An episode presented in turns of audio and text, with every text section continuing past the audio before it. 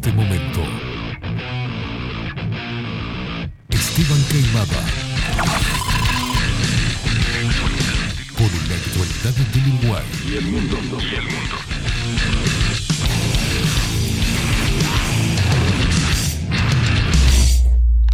Bajo la lupa.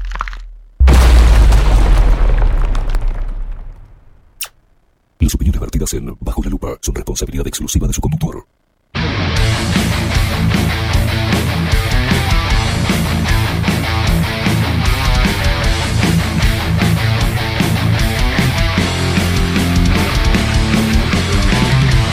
Muy pero muy buenos días. Bienvenidos a un nuevo programa de Bajo la Lupa por aquí por bajo la.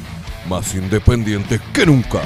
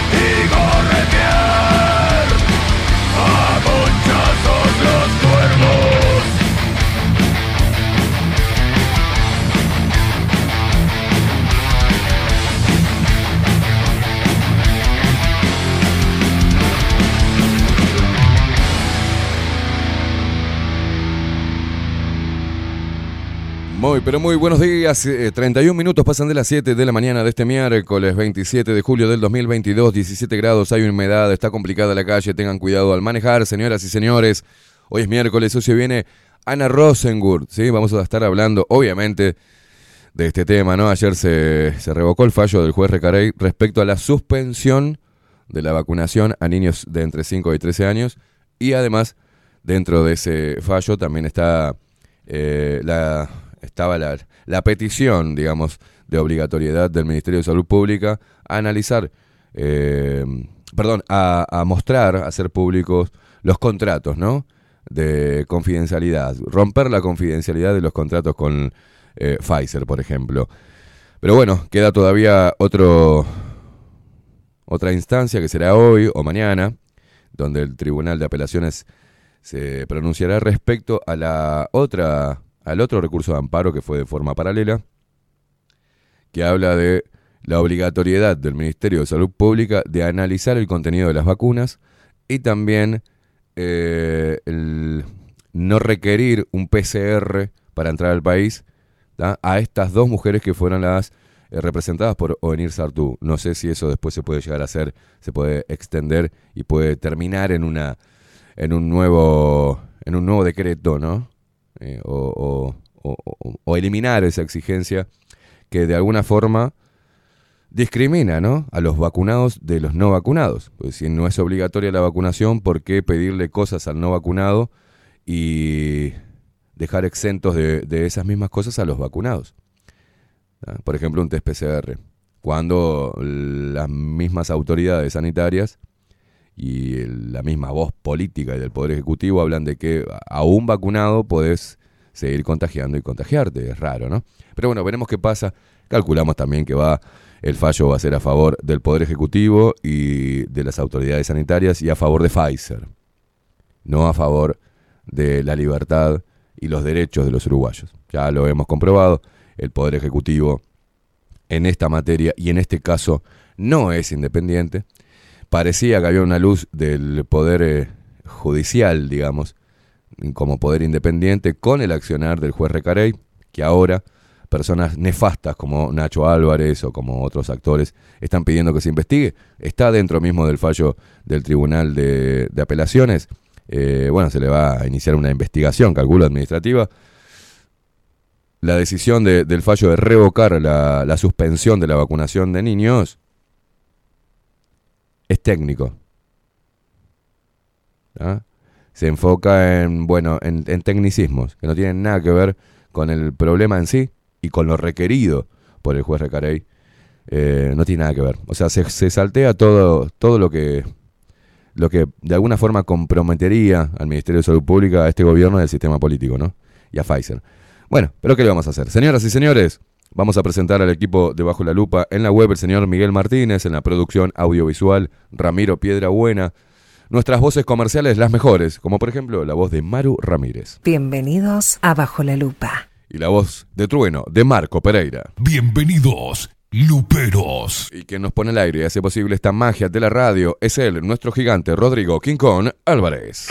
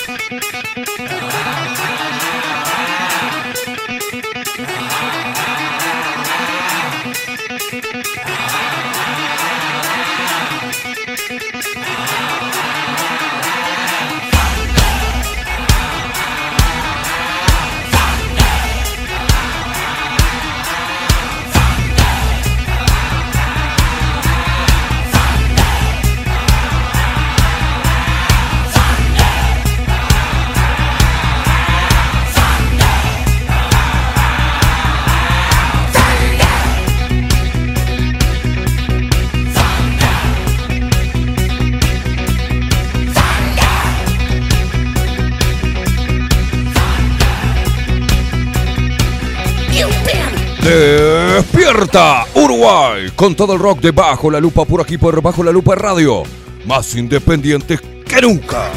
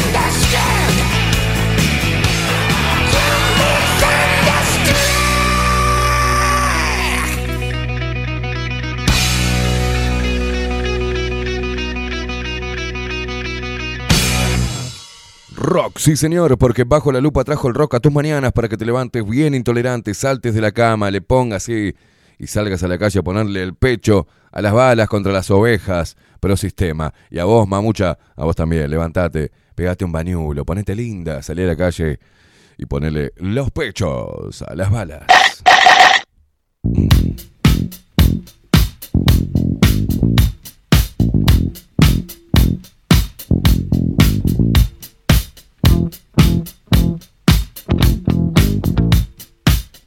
Vamos a ir subiendo la energía. Hoy precisamos mucha energía, señoras y señores.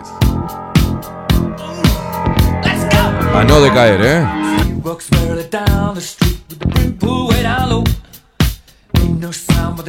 Lo baila al interior del país.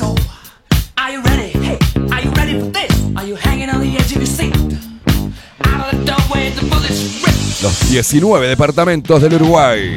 ¡Vamos! Lo bailan nuestros hermanos argentinos que nos escuchan a través de Radio Revolución 98.9 de la ciudad de La Plata.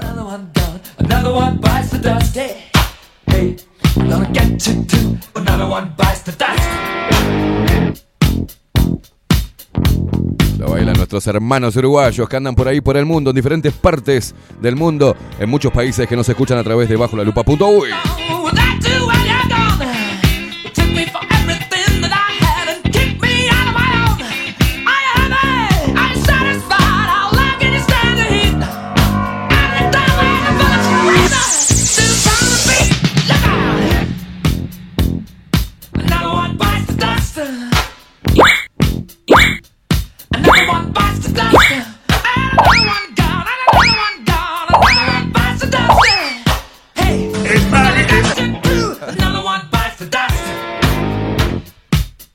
Vamos, guerreros.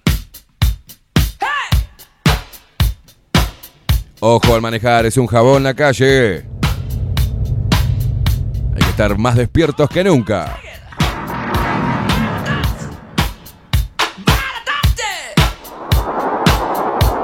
Bailan las atorrantas. Bailen putarracas.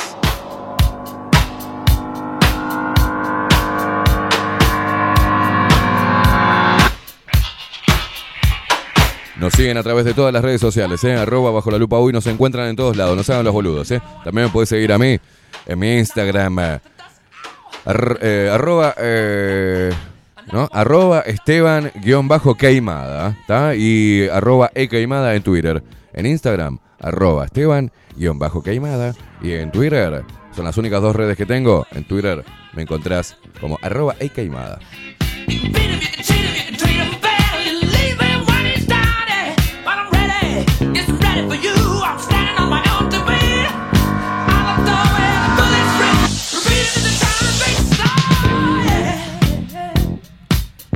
Gracias a la gente que viene colaborando con nuestro laburo, que viene impulsando nuestro laburo a través de PayPal. ¿eh? Muchísimas gracias, gente desde acá y los uruguayos que están en- en el exterior. Muchísimas gracias.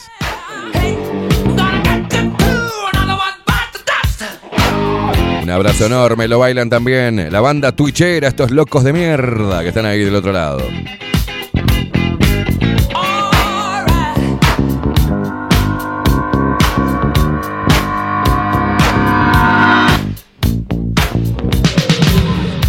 Te comunicas con nosotros a través de Telegram, como Gastón Évora, que dice, ¿qué dice acá? Buen día, hermano. Tremendo programa el de ayer, como no podía ser de otra manera, con los dos grandes debatiendo de forma magistral. La pregunta que se me viene a la mente es por qué no los invitan a debatir a los canales abiertos, a los programejos periodísticos mañaneros. ¿Será que les da miedito? Obviamente, mi amigo.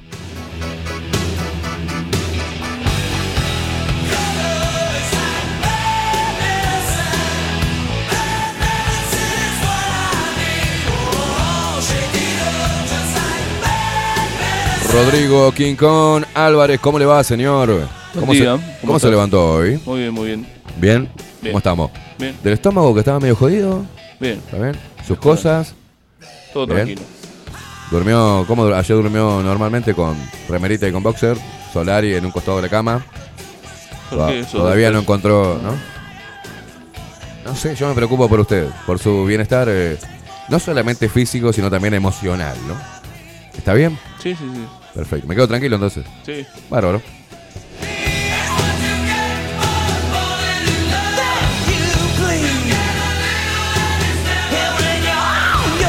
¿Ustedes cómo durmieron ayer? Eh? ¿Cómo durmieron ayer? ¿Entendieron eh, los tips de cucharita o durmieron solitos en un rincón de la camita?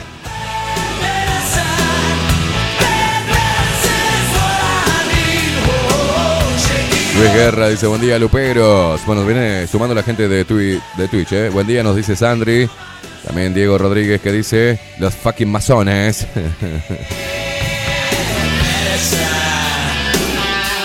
Hola gente hermosa, nos dice Nahuel. Rosy Rock también, buenos días gente, buenos días guachos. La bella Cintia que nos dice por acá por Telegram, buen día a los tres. Excelente jornada hoy. La calle re jabonosa, cuidado.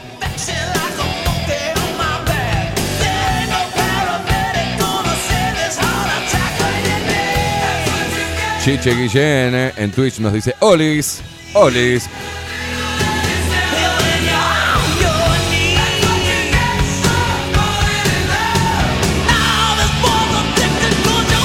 ¿No a vos, Rodri, te pregunto, ¿no te la baja cuando te dicen Olis? O cuando te ponen jijiji. Yo cuando alguien pone jijiji, le recomiendo que huyan. Que, lo- que le claven el visto. Cuando ponen jijiji, ¡buah! O cuando te dicen Olis, ay, Dios, qué pelotudo.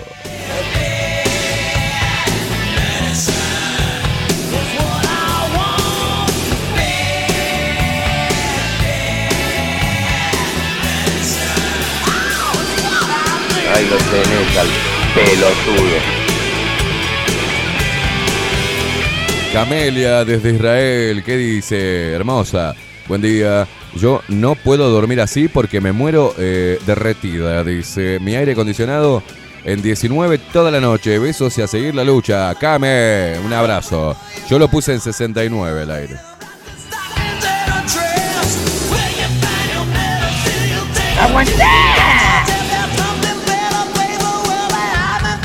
Yo tenía tanto frío que lo puse en 69. La, la había puesto en 4 a la máquina, pero no, me estaba muriendo de frío. Entonces le puse 69 y quedó, qué bárbaro, dormí bárbaro. Lore. Lore dice, buen miércoles. Así, eh, con muchas R's, eh. Muy buen miércoles, Esteban eh, King y Luperos. Dormí con los pies calentitos, dice, en compañía de la bolsa de agua caliente. Oh. Acá, pará, pará, pará, pará, pará, pará. Dice, King, exhibite. Ya por elección musical estás divino, te dice. ¡Ay, guarda con las quiconeras! Eh, más o menos. Eh, ahí, mame. Pará, pará, pará, pará, que voy a volver. Acá te contesta Rodri, mirá, Lore, que dice, King, exhibite. Ya por elección musical estás divino. ¿Vos qué Eh, opinás? más o menos. Eh, a poco uno se va a agrandar, ¿no? Corta la olla. ¿Qué? Que le pase la dirección. Ah, que pasale la dirección acá que el Rodri te, atiende enseguida, no te preocupes. Reíte, reíte, torranta. Pone. no te vas a reír si te agarra Rodri.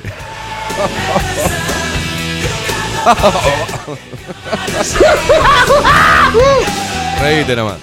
Poneme jijiji, vas a decir. A cruzar los dedos. Va Rodri en camino a cruzar los dedos. Bueno, a ver.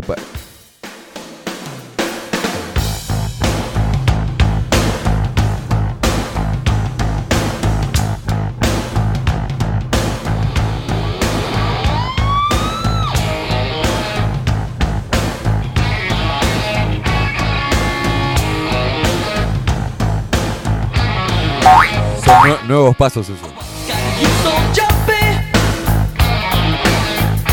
Me quedó, me quedó la costumbre del flipper.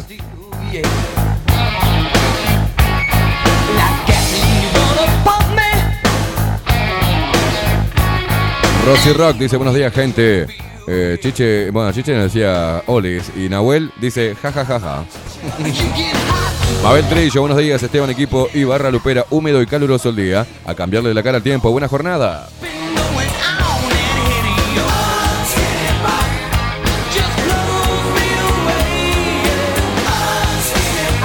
Tato, que dice, buen día gente, día triste, futuro incierto, si no nos ponemos las pilas y tomamos cartas en el asunto, ¿no? Aldea totalmente tomada, buen programa, muchachos, abrazo. Abarzo me pone, buen abarzo para vos también, guacho. Lore acaba de poner jijijijiji. Uh. ¿Qué te pasa, Lore? Estás on fire hoy.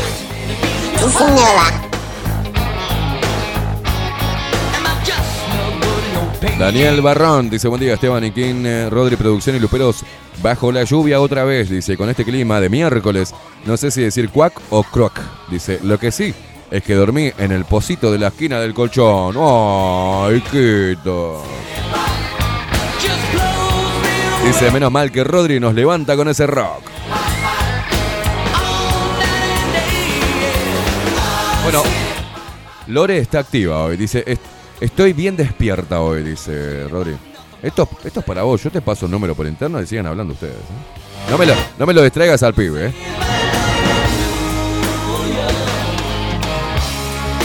Ramiro. Ramiro dice, buen día gente. La expresión es un alivio del impresentable delegado, lo dice todo. Esteban, estaban asustados, dice, por lo que se comprometieron eh, en el contrato secreto. Malditas ratas.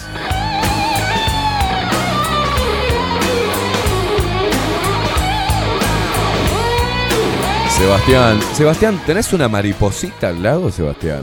O sea, no entiendo, o sí entiendo o no entiendo.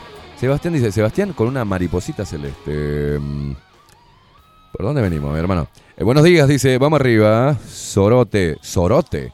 ¿Cómo se te nota cuando estás bien bajón? Y cuando estás bajón, vamos y vamos, que esto recién empieza a seguir de pie. Viste que la energía no es bajón, es como... que cambia la energía. El desafío es levantarla, junto a ustedes, ¿eh?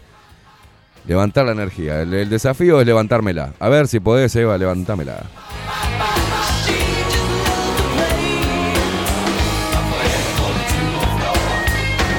A ver, alguien que me la levante un poco.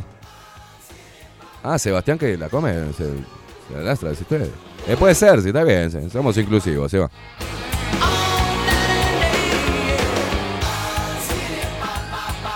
Sebastián el mariposa. Bueno, el pelado, ¿qué dice el pelado? Qué putísimo, odio los olis, dice. Hola y punto, maracas, claro. Opa, opa, opa. Lore dice, ¿llevo los bizcochos? ¡Aguantá! ¡Aguantá! ¡Aguantá! Bueno, se me congelaron los mensajes acá en Twitch. La puta madre. Voy a tener que salir de vuelta, volver a entrar. La reina del choclo.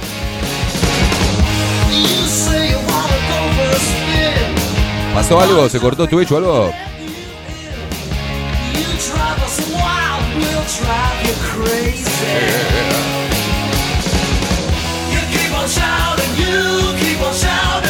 Mi celular de mierda, ¿no?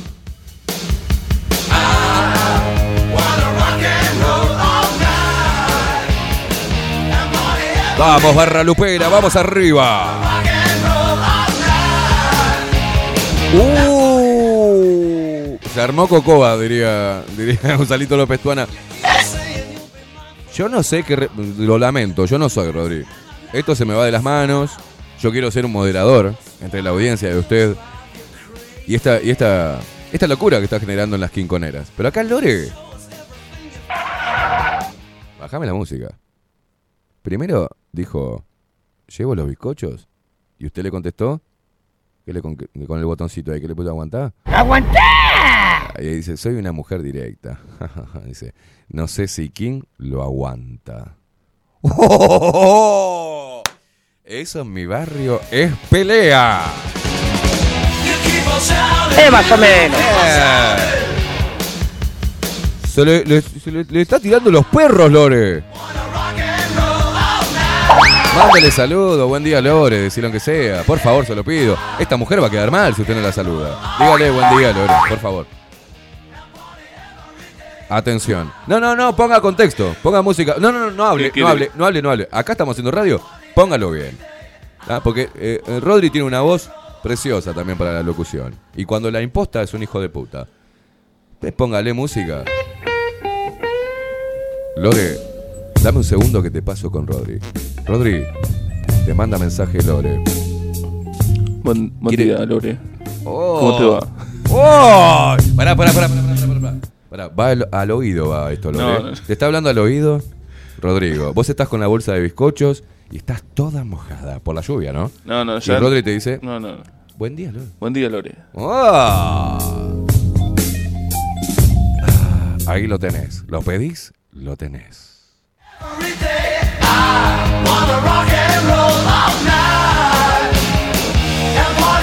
Y, y Lore del otro lado dice, estoy acá. Estoy acá. Buen día, Rod, te escucho. Estás poniendo eso, boludo, no te miento. No le estoy dando color. Padezco Luisa Delfino. ¿se acuerdan? Dice, estoy acá, hola. Yo, yo voy a interpretar los mensajes después que vos les la saludaste. Dice, hola, hola, estoy acá, te escucho. Buen día, Ro. Hágase cargo, hágase cargo de hacer temblar clítoris en Montevideo. ¿oh? Muy cochina.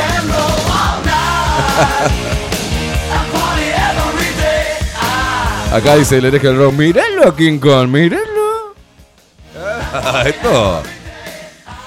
Lore dice que le ponga chipi chipi bom bom. Ah, la mierda. Paren, pará un poco. ¡Aguanté!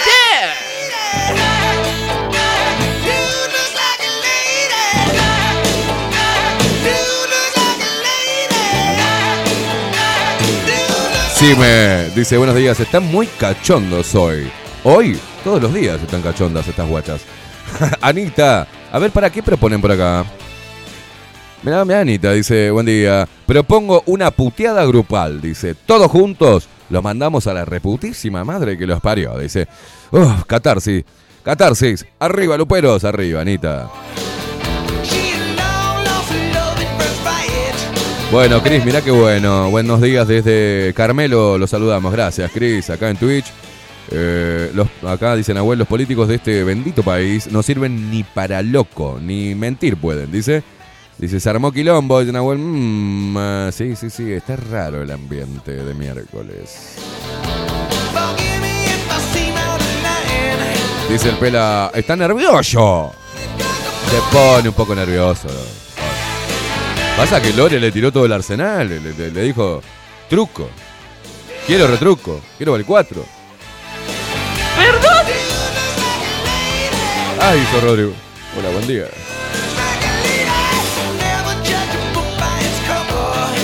Viste que nosotros nos hacemos los bananas, pero cuando nos aprieta la mujer como que... ¡Aguanta!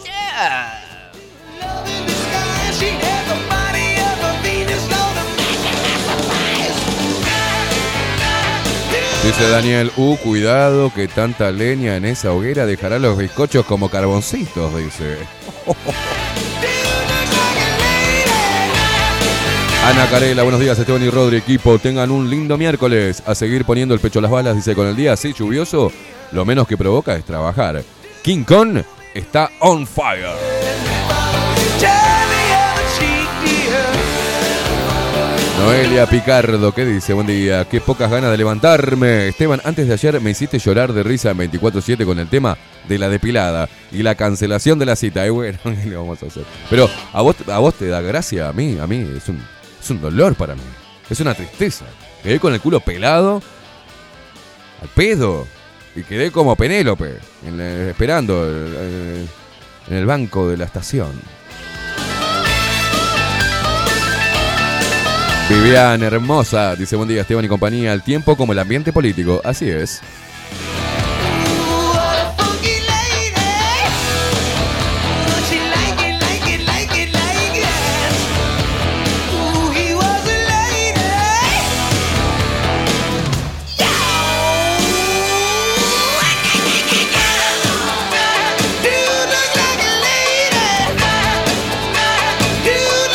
¿Vos decís de hacer una puteada grupal?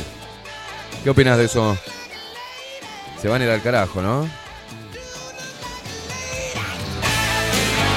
Tengo miedo, ¿sabes? Habilitamos el audio para que le den un mensaje al Poder Ejecutivo y al Poder eh, Judicial y al cuarto poder, la prensa uruguaya. Pa. Es como persignarse, ¿no? ¿Qué hacemos? ¿Lo hacemos? Cualquier cosa le ponemos pi. Pi, pi. No sé qué hacer, ¿eh? Bueno, vamos a hacer un par de pruebas. Voy a, voy a ver, según cómo se comportan los primeros mensajes de audio. Mandanos un audio a Telegram. Dejándole un mensaje lindo.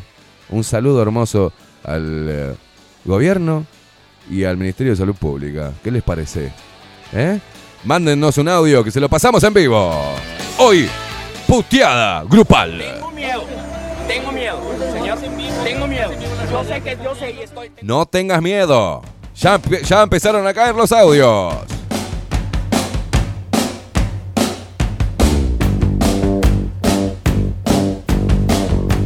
Todo el rock de la mano de Rodrigo Quincón Álvarez. Estás escuchando Bajo la Lupa Radio.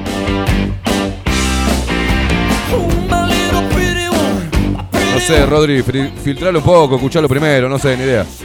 Ya te mandé el primero. Cruzo los dedos, me persigno, que sea lo que Dios quiera. Envíanos un audio, te lo pasamos en vivo. Dejale un lindo mensaje al gobierno y eh, al Ministerio de Salud Pública y si querés también al Poder Judicial.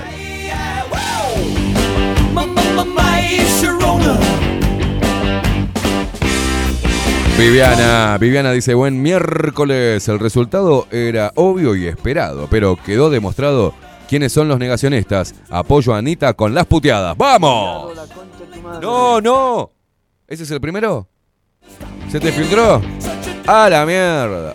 Bueno, en este momento lo que voy a hacer es un llamado a todos los, los padres que tienen los luperitos al lado. Yo que ustedes los pongo, le pongo auriculares y los pongo a escuchar, este Manuelita vivía en Peguajó. Porque esto se va a picar.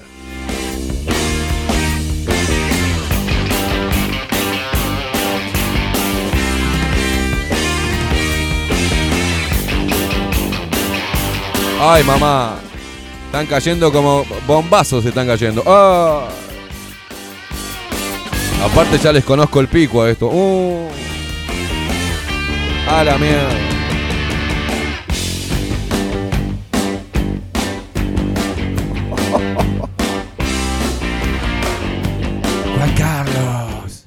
Buen día, equipo. Dice, ayer era un día gris para la libertad y sobre todo para, los, para nuestros niños. Excelente el laburo de ustedes. Saludos desde Tacuarembó. Gracias, guacho. Ay, acá. Ay.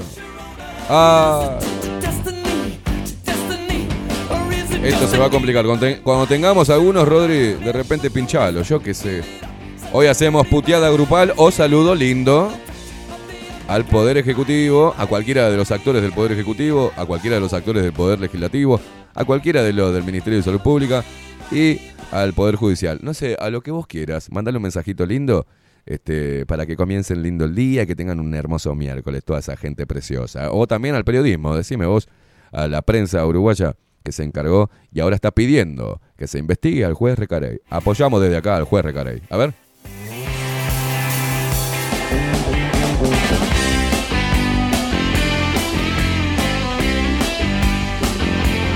Bueno, no importa, no vamos a discriminar las puteadas. Delgado, la concha de tu madre. Manga de genocida, no tienen vergüenza. La verdad, son unos nazis. Álvaro Delgado, la peor escoria. Y Salinas, Menguele. Hijos de remil putas. ¡Ah! ¡Ah! Seguí, Rodri, seguí, seguí nomás, seguí. Buenos días, gente. Este es un mensaje para el hermoso gobierno mamadera que tenemos. Les tiembla la cola, traidores hijos de 7000 putas. ¡Qué lindos mensajes! Buen día Esteban, Rodrigo. Cada día lo odio más a Salinas. Qué tipo que no lo soporto, no lo soporto, lo odio. Que se olviden de las próximas elecciones, que se olviden de candidatearse, que se olviden de llegar a algo. Que se olviden. ¿De quién es esa voz tan linda? ¿Eh? Mónica, qué linda voz que tiene. Salinas, sos el puto Menguele. Buen día Esteban, buen día King Kong. Y bueno, ¿qué se puede esperar de estos soretes? Si son una mierda. Saludos. Cortita y al pie, corta la bocha. ¿Tenemos ¿Qué más? decir? Las van a pagar seguramente. A ellos no les importa la salud de los niños ni de, ni de nadie. Mucho alivio, mucho alivio.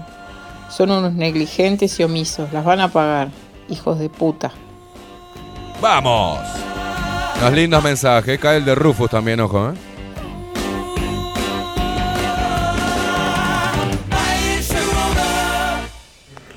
Que se vaya a jugar a las muñecas con los abortos de la madre. A todos esos hijos de puta que, que lucharon contra los gurís y quieren pincharlos. Lindos mensajes de los luperos para. para eh, este, los actores de este hermoso sistema que tenemos, ¿eh?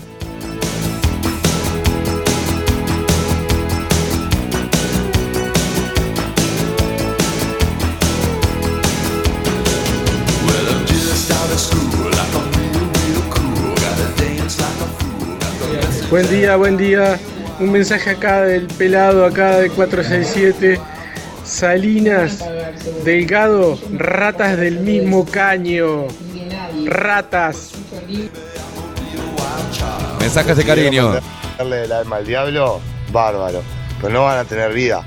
Cada vez que lo veamos por ahí, le vamos a gritar que son unos asesinos hijos de puta. No van a poder vivir. No van a poder ir a la playa sin que alguien le grite asesino hijo de puta. No van a poder ir a comprarse un choripán sin que alguien le grite asesino hijo de puta. No van a poder ir a un restaurante, no van a poder ir a un supermercado. Lo vamos a atomizar. No van a tener más vida porque somos un gran porcentaje de la población y estamos recontra indignados. Y no van a poder vivir. No van a poder vivir en paz. La puta que nos parió. Qué lindo. Mensajes de agradecimiento para nuestro Poder Ejecutivo, para las autoridades sanitarias. ¿eh? Hermoso.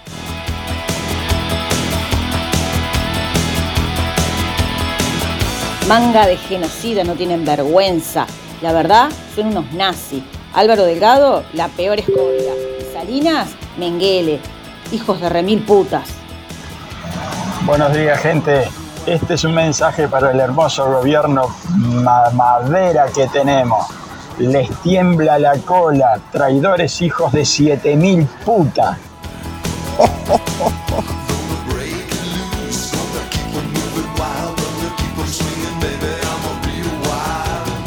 Se picó, ¿eh? Se picó. Plagas hijas de puta. Qué aborto que se perdió la madre, esas inmundicias, ojalá alguien los encerrara y les inyectara así una vacuna y después otra y después otra y después otra hasta que revienten como sapos. Plagas inmundas. Pará, pará, pará. María Montero, es sencillo mandar audio. Eh, fíjate en el. ¿Viste la pantalla de tu dispositivo? A la derecha abajo, seguramente tenés, eh, no tenés este habilitado el microfonito. Hacele clic ahí, a ese cuadradito, y ahí te sale el micrófono. Y ahí podés apretar y mandar como WhatsApp. Es simple, María Montero.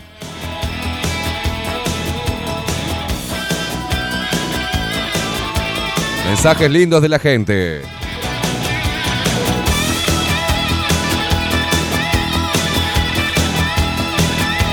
Dice Marita, menos mal que hablan con respeto. ¿eh? La verdad que tuvieron bastante...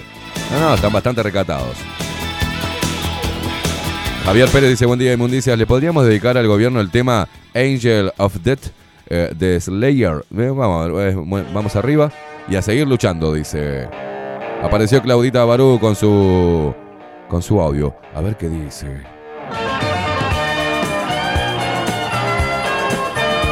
Ay, mandó audio Tato. Agarrate, Dios, Dios santo. Esto se pone picante, ¿eh? El mensaje es para todos, no solo para Salinas, para el presidente, para el Poder Ejecutivo, para todos los poderes, para todos los mamaderas, para todos los que nos entregaron, para todos los que venden su culo, su vida, todo por la puta plata. Ojalá se mueran todos. Ah, los odio, en serio, los odio a todos. Ah.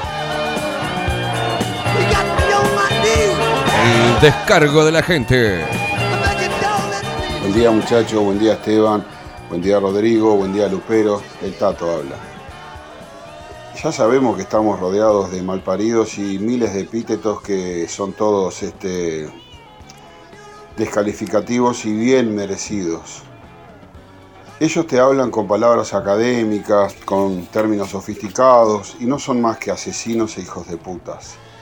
Pero esto se puede hacer, lo que pasa que para hacerlo no se entiende entre los individuos que somos, entre los patriotas que somos, y todos estamos todos desparramados, y hay caciques y queremos saber más que el otro, y seguirme a mí, y todas esas cosas. Entonces digo, para cambiar hay que dejar, hay que dejar, como ese tema que vos pasaste, que trata sobre el amor y el abandonar cosas para, para Soltar. tener cosas nuevas. Esto es exactamente lo mismo, Esteban. Si no salimos del confort, del supuesto confort que estamos, vamos a estar cada día peor y no nos estamos dando cuenta. Es un cáncer que nos está comiendo y los cánceres son ellos, los políticos, eh, politiqueros mal paridos, vamos a decir, porque putear sobran las ganas de putear. Para cambiar e- es esa, hay que abandonar, hay que, hay que dejar cosas atrás y tomar cosas nuevas, as- así sea bueyes, carreta, volver a la época, como se hicieron las grandes naciones, desde la agricultura, desde abajo. Ir contra ellos es complicado, pero darle la espalda es perfectamente posible. No se quiere o no se entiende. Bueno, muchachos, un abrazo gigante. Este, meta y meta, estamos en el horno. Pero el cambio ya es por cuenta nuestra. De ellos no se puede esperar nada. Un abrazo gigante y vamos arriba. Vamos, Tatito, vamos, a no caer, ¿eh? Luis Fernando dice, "Les le, agradezco a Salinas y su banda porque por primera vez tenemos bien claro cómo tenemos que encarar el futuro. Hay que pelearla, carajo, dice. Viviana, ay, Viviana, ¿mandaste audio? Ah, bueno. Te lo reenvío, Rodri, no sé, cruzo los dedos. Pará, Camelia, no me mandes ocho audios porque no los puedo chequear, no sé qué mandás. Camelia, por el amor. Uno era. Y Marcelo Sierra también. Vamos a, vamos a ir con los. Con los audios, a ver. Alvarito Delgado, anda a investigar a la concha de tu madre, hijo de mil puta. Te amo. Te amo, Viviana. Bueno, buen día Esteban, eh, gente, todos, todo lo que de alguna manera tratamos de, luchar contra esto, eh, cada día se nos hace más difícil. eh, pero bueno, está, obviamente un sabor agridulce, pero digo, s- yo creo que adentro todos sabíamos que esto iba a pasar porque el- la maldad es muy grande. Y como dijo el puto de Delgado, eh, va a haber un mundo para vacunados y no vacunados. Bueno, me parece que ya está. Esto es- marca el comienzo de empezar a, a ver el, el- el mundo, eh, nosotros, nosotros, empezar a ver el, el mundo de los no vacunados. Eh, yo cuando salió el fallo estaba muy contento, muy contento, pero me duró poco la alegría. Eh, al ver que había mu- mucha gente que, que se lamentaba que se había suspendido. O sea, el, el festejo éramos unos pocos festejando por esos imbéciles que estaban, que le habíamos coartado un derecho. Entonces, ¿saben qué? El fallo este, digo, yo ya, este último ahora, ¿no? Eh, para mí el fallo fue en el momento que la gente salió a festejar que, eh, perdón, a lamentarse de que no, de que no le, no, dejaban pinchar a sus hijos. Entonces, no sé, loco. Eh, mirar al futuro, todos nosotros, y bueno, como dijo el puto de Delgado, vamos a preparar el mundo de los no vacunados, eh, la enseñanza de nuestros hijos, lo que le vamos, la información que les vamos a dejar, y bueno, no sé. Me sobran palabras, pero son de bronca. Arriba, gente, un abrazo a todos acá, Marcelo Divergente. Grande, Marce. Eh, bueno, mirá, ayer me preguntaban, estábamos hablando ahí en el. cuando. La audiencia, parte de la audiencia, comenta las publicaciones de nuestro canal de Telegram. Y, ahí mandé unos audios. Porque seguimos tratando de. Primero voy a, a lo de Tato. Tato, es difícil. Ayer hablamos un poquito por arriba de lo que es la actitud de la supuesta resistencia ¿no? a todo esto. eh, a nivel local. Y hay algo que, que tiene que quedar muy claro, es que los diferentes grupos tienen intereses distintos, aunque, aunque el fin de alguna manera nos convoque a todos o el núcleo de la postura sea compartida por todos, los caminos y las intenciones son distintas eh, y se respetan, pero es difícil, ¿no? Cuando eh, uno quiere ir por un camino político, el otro que no quería ir por un camino político termina también yendo por un camino político. Eh, yo no, no, me puedo unir a eso, quedó claro que Aldo Mazzucchelli tampoco, Venir tampoco. lo que hacemos desde nuestro lugar es colaborar a que la gente pueda pueda tener un espíritu crítico y no llenándole la cabeza, sino generando, eh, pinchando a la gente para que la gente pueda expresarse, ¿no? pueda darse cuenta de lo que está sucediendo y pueda tomar sus propias decisiones. Eso es lo, que al menos nosotros queremos hacer desde acá.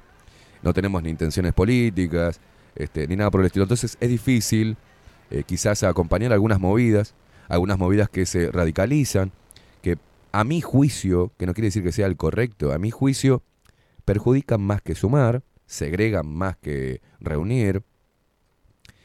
Y ha pasado, mira, a mí me ha pasado, por ejemplo, de, de, dar información acá, eh, en Bajo la Lupa, y, que esa información sea tomada, pero no, no replicada de nuestro canal o no, no mencionada. Eh, y eso me parece una, una, una jugarreta de, de, de, pene pequeño. No es una buena intención, de acá hemos intentado darle y le dimos el micrófono a todos. Cuando ha salido algo este, de parte de cada uno de los sectores, hemos, a pesar de nuestras diferencias, nos hemos unido a la convocatoria. Hemos dejado claro que nuestra postura no es acompañar a ningún político. Mi trabajo como periodista y también me he puesto la camiseta de periodista, me he puesto la camiseta de comunicador, me he puesto la camiseta de activista y me he puesto la, la camiseta de analista y crítico sobre lo que sucede en nuestro país y a nivel global. Y ahí me quiero quedar. Es muy difícil eh, enfrentarse y, y, poder... Es difícil. Cuando, por ejemplo, en medio de una pandemia donde teníamos que haber aunado este, esfuerzos y cada uno en su sector, el que es periodista debe hacer de periodista, los que somos periodistas deberíamos eh, tener los insumos de los activistas para plasmar periodísticamente y que tenga más impacto, pero eso no se hizo, parece una competencia, a ver quién tiene la mejor información, a ver quién tiene más seguidores, a ver quién convoca más. Y ese tipo de estupideces hicieron que yo me alejara de, de ese núcleo y que siguiera mi propio camino.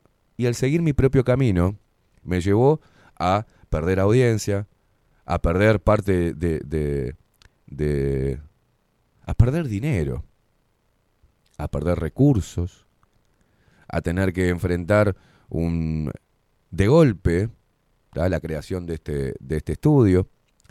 Eh, yo no pido que vos ni tengas consideración, ni que me valores, ni que me reivindiques, ni nada. Yo lo hago. Yo estoy orgulloso de mí mismo, de, de haber enfrentado todas esas cosas. Eh, no está bueno que salgas a trabajar y porque la gente se piensa que a mí me chupa todo un huevo, ¿no? Y esto quería decirlo porque es importante, para mí al menos, dejarlo claro. Es muy difícil y no va a pasar lo que muchos están pidiendo de una juntada, ¿no? Porque no somos un grupo. Somos personas individuales, independientes, que coinciden en una visión del mundo y de lo que está pasando a nivel local. Nada más. Pero está difícil, ¿viste? Fue ayer hablaba con una amiga y me decía, "No, porque para mí la pandemia me separó de mis familiares, yo pasé muy mal, tuve que hacer terapia." Y yo "La putísima madre." Porque sin ser este yo un famoso ni una celebrity, tengo una cierta exposición. Y, y la puteada que te puede pegar un familiar, a mí se me sumaban por miles. En un momento tuve que estar muy fuerte, muy fuerte para salir de mi casa y ver mi auto vandalizado, eh, pelear comercialmente para seguir adelante con este proyecto y que me volaran los auspiciantes, que llamaran a las radios donde estaba y, pidieran mi cabeza directamente, que me sacaran, eh, el escarnio público a través de las redes sociales, basura, facho, mierda, ojalá se te mueran los- tus hijos de COVID-19. O sea, no está bueno y hay que saber enfrentar todo eso. Y de la parte donde, donde teóricamente estábamos del mismo lado, empezaron que opero para Luis Lacalle Pou, que opero para la masonería, que formo parte de un cónclave, que me financia la CIA, que soy parte de Cabildo Abierto, de que mis intereses es favorecer a un sector político, de que soy un careta, de que soy un cagón, de que soy un rayado de mierda, hasta misógino, me han dicho, violento. Eh, un montón de cosas se fueron creando subgrupitos para atacar algo que yo estaba brindando de corazón, que era un, un nicho para amplificar un mensaje. Eso era lo que yo estaba aportando. Mi nicho, que me costó mucho, cada, uno de la- cada una de las personas que está escuchando, fue un trabajo captarlas, llamarlas, invitarlas a que formaran parte de esto, ¿no? Entonces uno, sin ser rencoroso, sin acá no hay lucha de egos. Yo no tengo, yo eh, compito contra mí mismo todos los días, no compito contra los demás. No compito. De hecho, cuando estaba en, a nivel institucional, sin competir, le rompía el culo a varios programas de la mañana de años, con un montón de plata. Tenemos eh, mayor alcance que TV Ciudad junto, con millones de dólares que se invierten en ese canal propagandístico, y tenemos, llegamos al doble de hogares. Llegamos al doble de personas.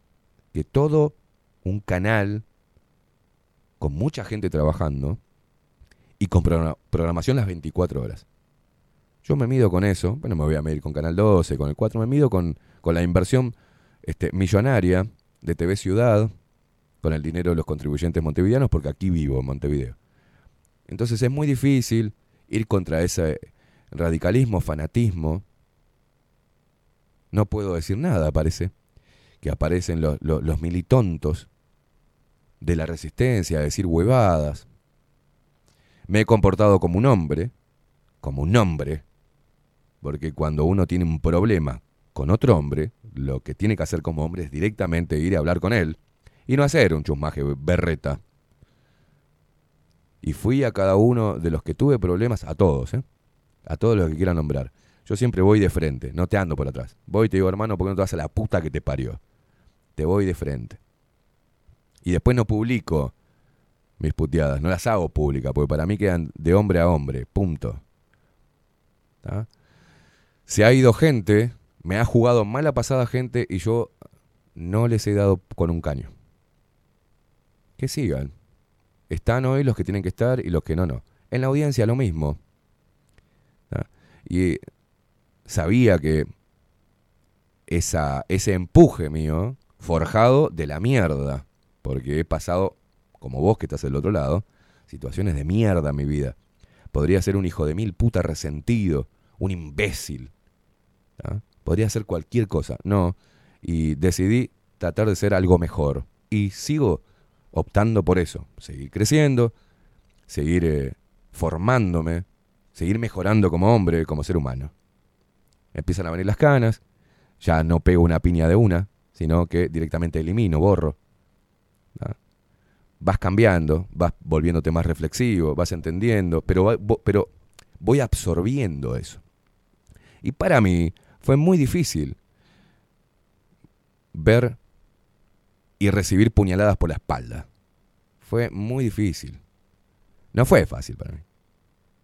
No es que, bueno, eh, me rebotan las balas. No, me lastimaron las balas. Me hicieron dar bronca, me bajaron la energía, no quería salir de casa. Me llevaron casi, casi a las puertas de la depresión. No quería ni siquiera venir a hacer el programa. Y solo lo pude hacer. Por eso digo, solo, solo no. Es injusto. Solo en mi casa sí. Pero ustedes que están del otro lado han sido un apoyo para, para mí.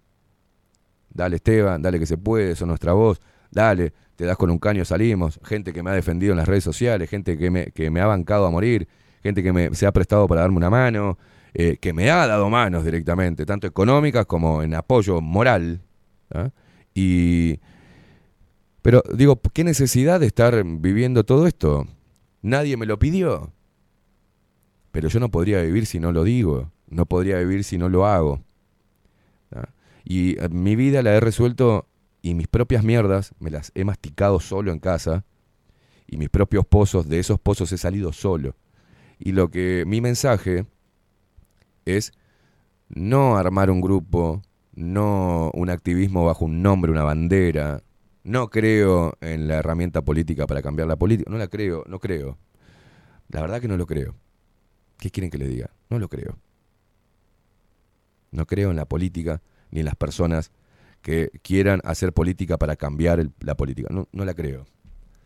La creo. Uno vota de repente lo mejor o lo peor o lo menos malo. Y ya me cansé de hacer eso. Entonces directamente no voy a votar más. El sistema político hoy nos está dando la espalda. Entonces creo que contagiar a la gente a, a que entienda que el, el único artífice de su destino es el mismo, el único que puede quererse, entenderse, criticarse, es uno mismo. Y que tenemos dos piernas, podemos caminar y hay que ir para adelante. Y cada uno de ustedes es un, es un, un líder de la resistencia a todo esto. Es un líder en su hogar, en su laburo, en su círculo, con sus hijos, con sus hermanos, con sus tíos, con sus abuelos, con sus padres, con sus nietos. Son líderes, loco. La única diferencia es que yo tengo un micrófono y que puedo amplificar el mensaje. Nada más. No me creo ni más ni menos. Simplemente tengo la libertad de pararme en un lugar y decir de acá no me muevo. Y no comulgar con cosas que no estoy de acuerdo. Por ningún fin, ¿eh? ¿El fin justifica los medios? No. Yo no voy a conspirar con nadie. Lo lamento. Y así me quiero quedar. ¿Ah? No vengo acá todos los días a que vos me ames, a que me digas, ay, qué bueno que sos, o sos el mejor. No. Sirve la reivindicación, sirve el empuje y el halago sirve. ¿A quién no le gusta ser halagado? ¿Ah? Pero acá eh, hubo gente durante toda esta pandemia, hubo médicos que trataron de copiar todos los protocolos y ayudar a la gente. Hubo personas que hicieron grupos y se ayudaron económicamente, con morfi, con, con ropa, dando laburo, replicando y, y tratando de amplificar el pedido de laburo de mucha gente. Se crearon pequeños, hicieron sinergia muchos grupos de personas que ni se conocían en la puta vida, se hubiesen cruzado y se cruzaron gracias a que ten- tenemos un nicho que es este de amplificación. Eso para mí es una familia. La otra vez estábamos en la Carola, estábamos parte nada más de la. pocos de la audiencia y parte de los auspiciantes, y fue una cena familiar. Y ahí eh, se hacen grupos de, de- personas, de luperos, como, como se han llamado. Yo no les puse luperos, se pusieron ellos mismos luperos. Y, y se juntan los domingos a comer un asado, y a abrazarse, y, y a darse cariño, y darse ánimo. Todo eso es lo que a mí me importa. Y lo que a mí realmente, si me dijeran cuál es tu intención, bueno, mi intención es que uses esa palabra que se utiliza ahora, que te empoderes, mijo. Que dejes de abonar al victimismo, al victimismo, que dejes de putear al pedo y hagas algo, que te pongas activo. Y no sé si el día de mañana, si da la situación como para salir todos juntos a la calle. Salir todos juntos a la calle y hacer una manifestación multitudinaria de que no queremos más esto. No queremos más que se pisoteen nuestros derechos, no queremos más al pueblo uruguayo dividido entre izquierdas y derechas, no queremos más al pueblo dividido, no queremos al campo estigmatizado, no queremos un Montevideo y Canelones sin alternancia, no queremos nada de esta mierda que se convierte en algo totalitario. ¿no? Queremos más Estado metido en nuestra cama, en nuestra comida, en nuestro trabajo, no lo queremos más, queremos el Estado donde tiene que estar. No queremos más ideología de género, ni ideologías ni adoctrinamiento en todos los eh, niveles educativos. No queremos más, más y más impuestos.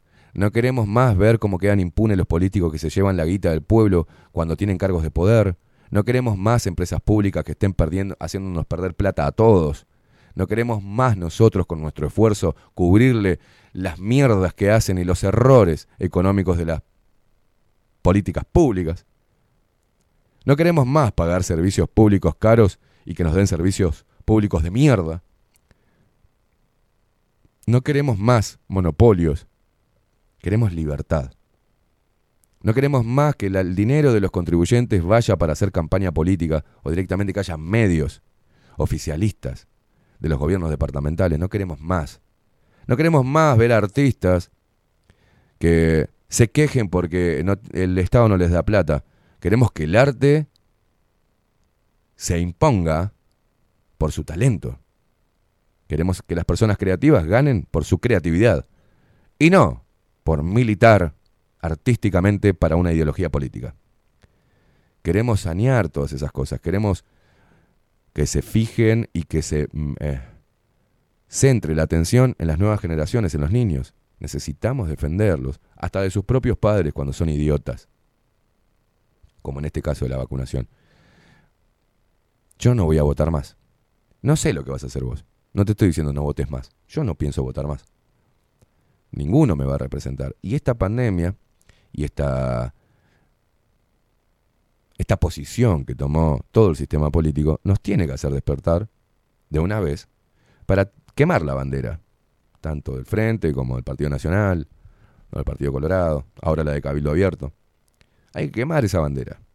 La única que vale es la, de- la del Uruguay y la del pueblo uruguayo, que es, lo, es tomado de rehén por organismos internacionales y por sus representantes locales, que son todos los del sistema político. De 99 diputados, nadie defendió todo esto. El único que eh, César Vega, eh, desde su lugar, y con pocas herramientas, y con poco apoyo también de parte de la supuesta resistencia. Sí, César Vega es mañana es el uno, pasado es un pelotudo, pasado es un traidor y eh, traspasado es eh, amigo de Luis Lacalle Pou y traspasado es está mal de la cabeza. O sea, así no se puede, ¿viste? No se puede. Y eh, el Uruguay debe cambiar porque la cultura del uruguayo es agachar el lomo y aguantar el rebencazo. Y eso no nos lleva a nada.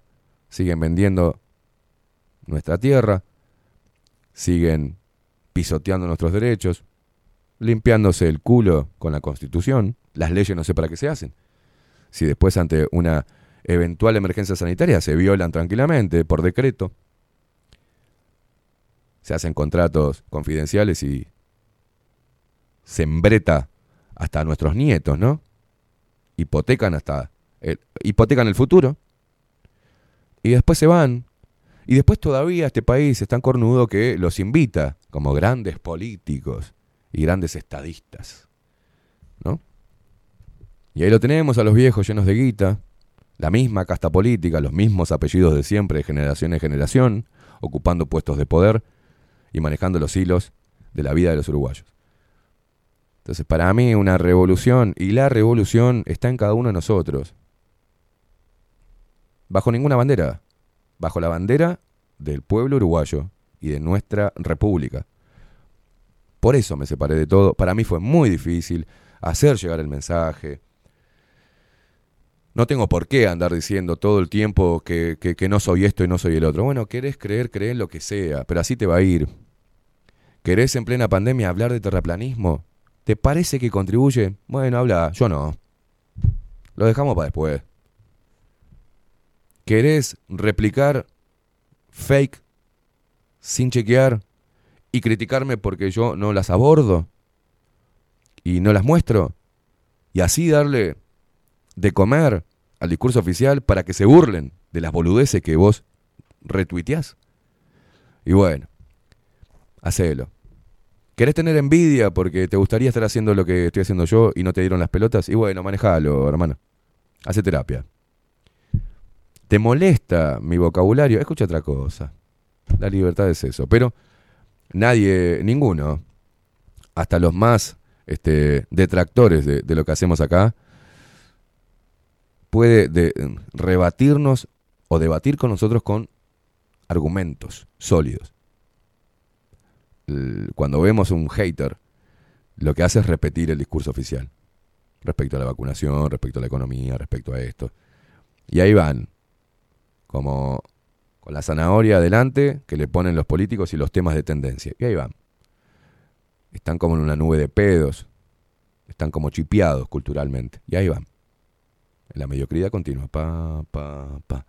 El país se va al caño, ¿eh? pero ellos van pa, pa, pa. Hay que ir a, a manifestar por algún punto de la agenda globalista creada por la élite y ahí tenés una, tenés una multitudinaria manifestación. Si no es convocada por el fucking PITCNT, la gente no se moviliza, se movilizan la gente militante nada más. Pero el pueblo, ver al pueblo unido, entendiendo cuál es el enemigo y, y cuáles, cuáles son los mecanismos de acción, de crítica hacia el gobierno y hacia el sistema político, son fáciles. Lo que pasa es que eso no va a suceder. Porque se instaló una cultura envidiosa. El uruguayo es chusma. El hombre, ¿eh? No estoy hablando de la mujer, la mujer. Pero el uruguayo es chusma. El hombre uruguayo es envidioso. En reglas generales es mala leche. Se pone contento si te puede sacar un 20. Acá hubo mucha gente que vino y se llevó una porción de mi laburo. Muchos vinieron acá y se llevaron una porción de mi laburo. Ellos no crearon nada. Ellos no pudieron trascender con su laburo. Ellos, había muchos que venían de hace muchos años tratando de hacer algo y no y su trabajo no fue tan amplificado como cuando pasaron por acá. Y eso merece el respeto que no lo tienen. Eso merece la consideración que no la tienen y el agradecimiento que no lo tienen. Y eso es lo que demuestra una parte del Uruguay, que es la que yo detesto. Del otro lado está la gente de bien, que entendió lo que hacemos, que entendió que debe ponerse las pilas, que entendió que debe arremangarse y que debe pelear él mismo por sus propios intereses, y no por los demás, y no esperar que el otro vaya y abra la boca, sino que todos los días batalla contra esta mierda cultural en la cual nos han metido, batalla contra esta agenda que nos va a hacer mierda, defiende a sus hijos como una leona y como un león, que se olvidó que, que, dejó de, de, enojarse conmigo porque decía zurdos de mierda, porque entendió hacia quién me dirigía yo. Porque igual sigue escuchándome y es del Partido Nacional o es del Partido Colorado y siguen escuchando acá, porque entienden lo que digo. Porque ellos mismos saben que su propio partido político es una mierda y que el sistema político es, está corrupto, está siendo servil a los intereses no nacionales, ¿no? A intereses internacionales. Y nos están dando la espalda. Entonces es momento, sin que suceda algo muy grave que puede llegar a suceder, que le demos nosotros la espalda a todo este sistema. Y al darle la espalda al sistema político, nos vamos a ver a la cara. Y nos vamos a abrazar. No importa si sos de Peñarol o de Nacional. Nos vamos a abrazar igual. Porque así como se unen los uruguayos para ir a ver a la celeste, no importa de qué cuadro sean, en este momento debemos calzarnos la celeste y darle la espalda a este sistema político que durante todo este tiempo no hizo nada por la gente, sino que hizo todo por la agenda global, por los organismos internacionales y en este caso poniendo en riesgo la vida de los uruguayos a favor de una farmacéutica, a favor del Big Pharma y a favor en este caso puntual, de Pfizer. En Argentina están pagando subsidios, resarcimientos económicos para las personas que se vacunaron y presentan efectos adversos. Y la gente no ve eso. Lo ve como algo normal. Pará, pará, no me dijiste que la vacuna es segura. Y no me comentaste nada cuando me pinchaste sobre los efectos adversos. Yo soy un ignorante que no me, no me informé. Confía en vos. Pero ahora decís que me vas a pagar, ah, me quedo tranquilo, o sea, me vas a meter un líquido experimental, hay una posibilidad que la posibilidad de que presente un efecto adverso según la propia información de los laboratorios es mayor que el índice de letalidad de la enfermedad. O sea, para eso prefiero no vacunarme. Era usar la lógica. Un 5% de probabilidad de efectos adversos graves de un líquido experimental contra un 0,02% de letalidad de un virus no aislado, y, ¿viste? Eso, por eso que pedíamos eh, costos-beneficios. Hoy un gobierno que se precie de tal, un gobierno que realmente se preocupe por la gente, debería haber frenado la vacunación y haber empezado una campaña de test serológicos, de hacer un testeo masivo a la población para ver cómo está de anticuerpos, naturales o provocados de alguna manera por el líquido experimental. Y ahí separar y dividir la, la población. Y decir, bueno, estos son los inmunodeprimidos. Pero ¿qué problemas tienen?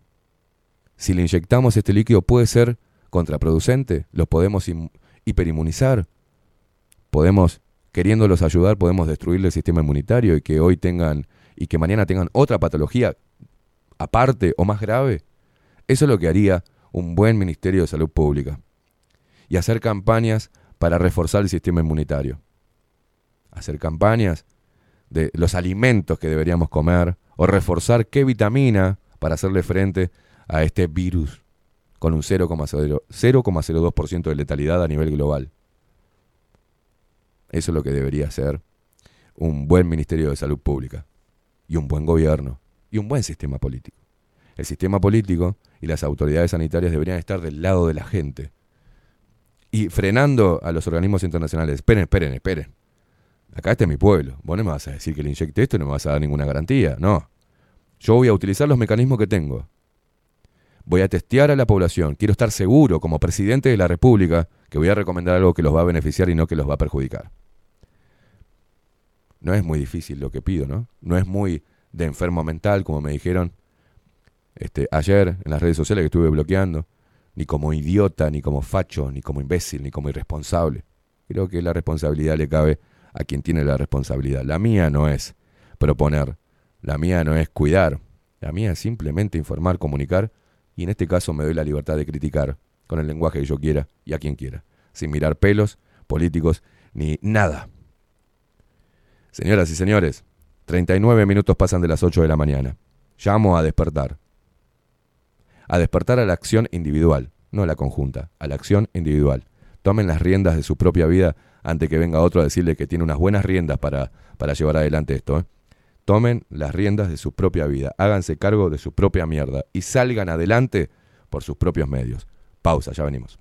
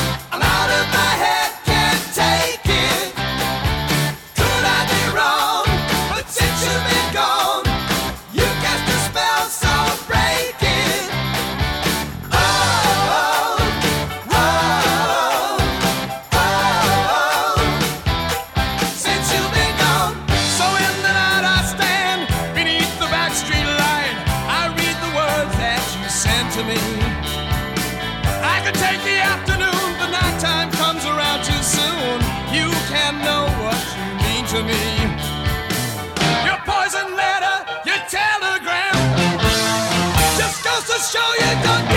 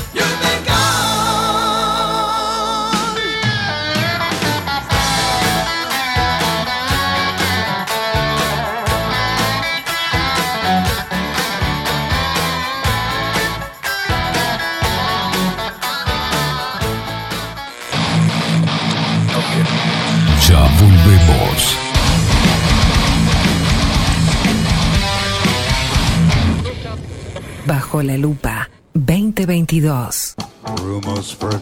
Rivero Hermanos, Barber Shop. Desde Salto a Montevideo. 24 años de trayectoria en barbería tradicional. Corte de cabello, afeitado al ras y modelado de barba con fomentos. Vení a conocer nuestros sillones con más de 100 años y te contamos su historia. Rivero Hermanos. Gabriel Pereira 3081 Casi Yauri. Reservas al 096-531-879. Rivero Hermanos, Barber Shop. Mostrá tu mejor sonrisa. En Timbo, consultorio odontológico, te ofrecemos la atención y todos los tratamientos necesarios para recuperar tu salud bucal. Reserva tu consulta diagnóstico sin cargo al 099-750-182. Te esperamos en Colonia 1181, oficina 505, esquina Cuareim. Nombrando a Bajo la Lupa, obtendrás un 10% de bonificación. No postergues más la sonrisa que te mereces. Timbo, consultorio odontológico. 099 750 182. Si busco timbres notariales. Salón Libertad. Y si busco juguetes. Salón Libertad. Y si busco. No busques más. Salón Libertad tiene todo lo que te puedas imaginar. El salón más completo del centro. Agencia oficial de timbres notariales, profesionales y judiciales. Y si busco fotocopias. También en Salón Libertad. Paraguay 1344. Teléfono 2 900 3833. Y si busco golosinas. Y si busco refrescos. Y si busco alfajores. También Salón Libertad. 2 900 38 33. Si estás en Miami, Florida y querés renovar los pisos de tu hogar o reformar tu baño y tu cocina, la mejor opción es CM Great Services, la empresa de construcción que le da vida a tu diseño.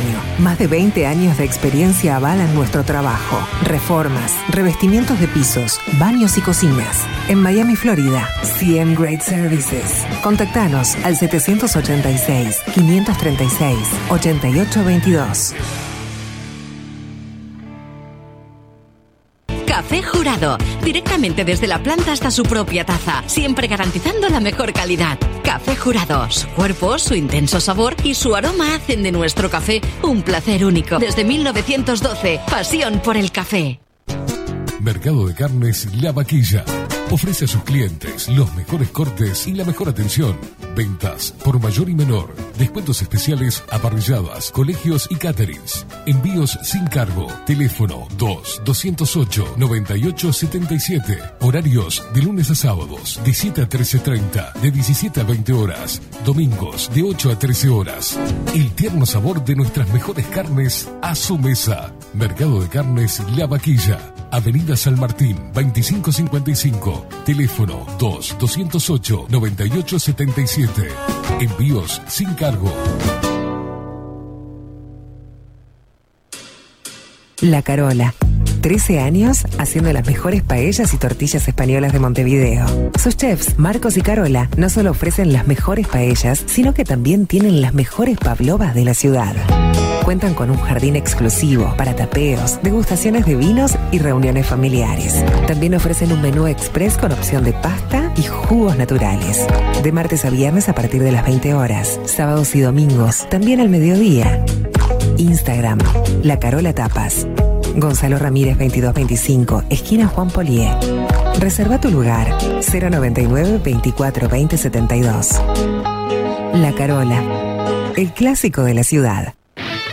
Pescadería El Italiano. Ubicados en el puertito del museo, les ofrecemos pescado fresco todo el año y gran variedad en mariscos, productos de excelente calidad, llevando confianza a su mesa. Los esperamos con la mejor atención personalizada. Pescadería El Italiano, de martes a domingos, de 8 a 20 horas. Contamos con envíos.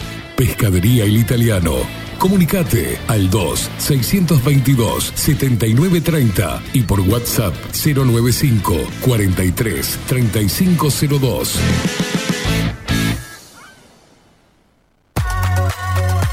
Mercería Las Labores. la mercería más antigua del país, desde hace más de 100 años junto a vos. Tristán Baja 1524, abierto de 9 a 19 horas. Visítanos en www.lanerialaslabores.com.uy. Facebook, Mercería Las Labores. En Instagram, Mercería Lanería Las Labores. 094-893-881. En artículos de mercería y lanería, lo que no encuentra aquí no existe. Wolfer Contenedores. Realizamos oficinas, viviendas y proyectos a medida. En Wolfer Contenedores armamos el proyecto para tu vivienda con uno o más contenedores. Visita nuestro showroom en Ruta 1, kilómetro 155-500 y elegí tu vivienda. Wolfer Contenedores para entrega inmediata. Informate al 094-263-705 45 20 31 63 o en wolfer.com.uy. Wolfer Contenedores desde Colonia y Montevideo para todo el país. Estudio Jurídico Notarial, Perezcal y Asociados. Más de 25 años de experiencia en todas las materias, representando a estudios nacionales e internacionales. Una amplia trayectoria en materia penal, sucesiones y reivindicaciones. Más de dos décadas de experiencia recuperando terrenos ocupados. Torre Gorlero, oficina 20, 21 y 22. 099-309-319. Estudio Jurídico Notarial, Perezcal y Asociados. Grupo Service. Servicio técnico especializado. Huawei, iPhone, Xiaomi. Trabajamos con todas las marcas. Contamos con servicio express. Cambio de pantalla en 30 minutos. Grupo Service. Grupo Service. Reparación de celulares, computadoras y tablets. Encontranos en nuestra web gruposervice.com.uy y por WhatsApp 094 389 568. Violeta Cosméticos. Todo en perfumería, maquillaje y cosmética nacional e importada. 44 años de trayectoria nos respaldan para darte el mejor asesoramiento. Seguinos en las redes, en Facebook, Perfumería Violeta Cosméticos, Instagram, arroba Perfumería Violeta. Teléfono 4342-2791, 4342-9524, WhatsApp 092-306-779. Violeta Perfumería Cosméticos. Sarandí 549, San José. Envíos a todo el país. Mencionando bajo la lupa, 10% de descuento.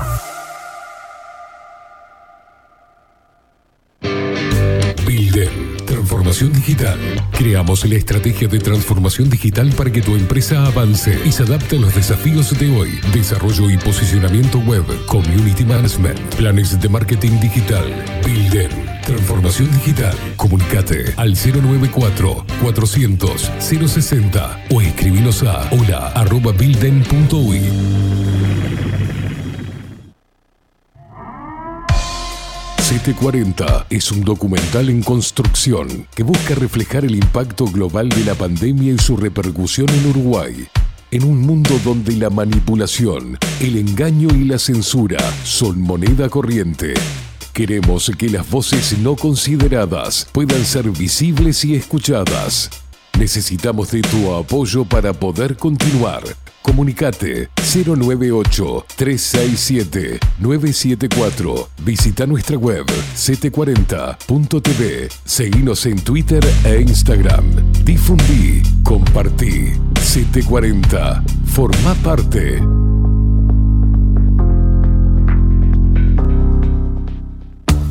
Ahora también estamos en Twitch. Seguinos en Bajo la Lupa guion bajo uy. En Bajo la Lupa. Bajo la Lupa contenidos más independientes que nunca.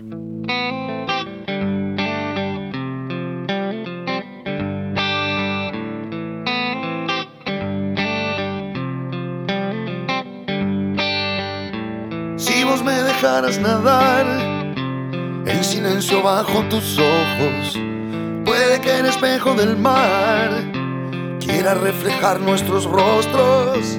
No siempre podemos probar el sabor de la adrenalina, pero nena no hay corazón que no haya probado una espina. 53 minutos pasan de las 8 de la mañana. Las pastillas del abuelo. Yo venía sin tropezar, pero me enredé con tu lengua. Y cuando me quise correr, me atrapaste entre tus piernas. El momento de despegar puede generar turbulencia. Nos soltamos el cinturón. La imagen del Teatro Solís está así, está en este momento el tiempo en Montevideo. Esta luna ya la conozco. Vamos a hacernos el favor y que huele todo hasta el cosmos. No dejemos huella y tal vez La música de la mano de Rodrigo King Kong Álvarez. el viaje será para no llegar a destino.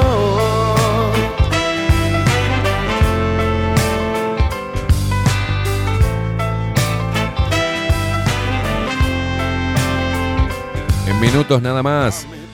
Ana Rosenwood de Libertad Sanitaria. Vamos a estar, eh, la vamos a estar recibiendo en estudios y vamos a estar hablando, obviamente, de- del fallo y de todo lo que se viene, ¿no?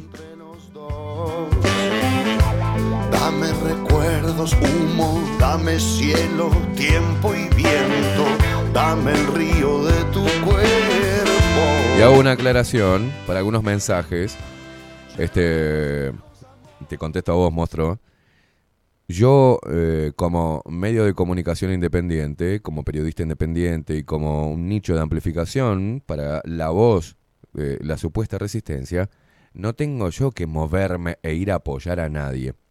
Lo que eh, hago es, este espacio está abierto, eh, no voy a apoyar a ningún político, no lo voy a hacer, porque si no me estaría contradiciendo.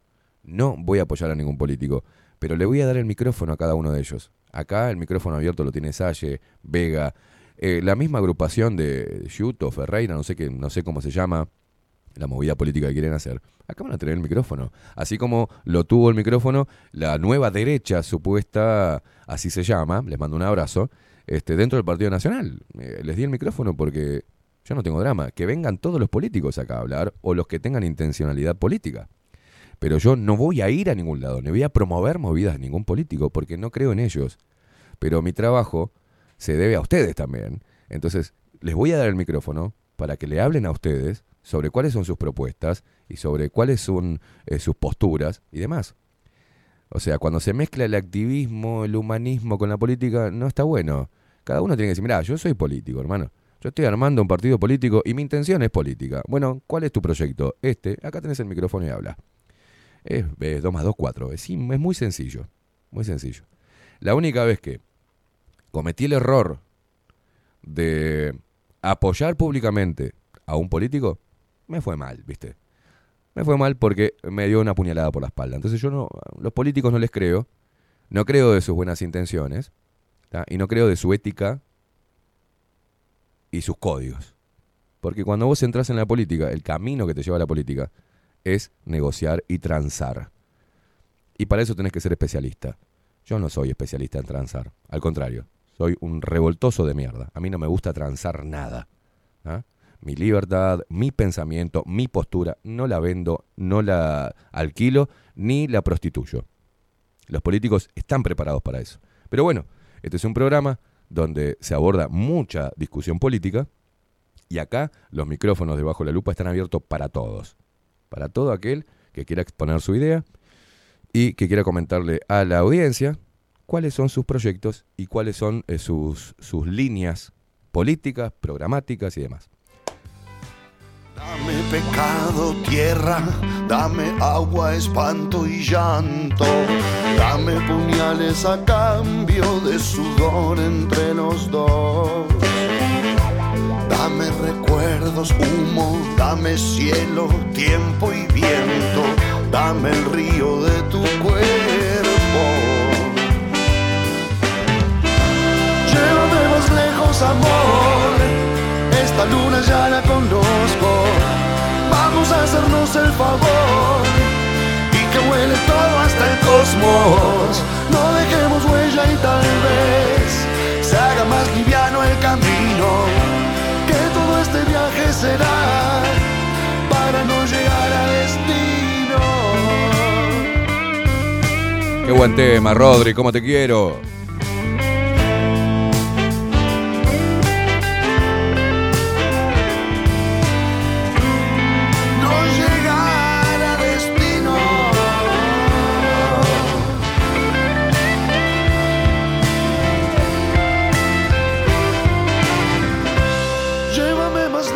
Amor.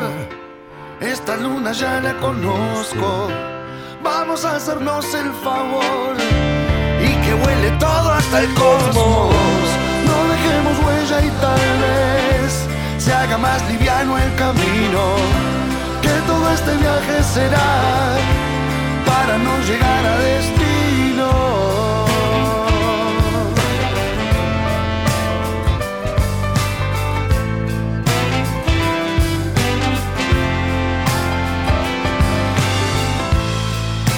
Llegar a destino.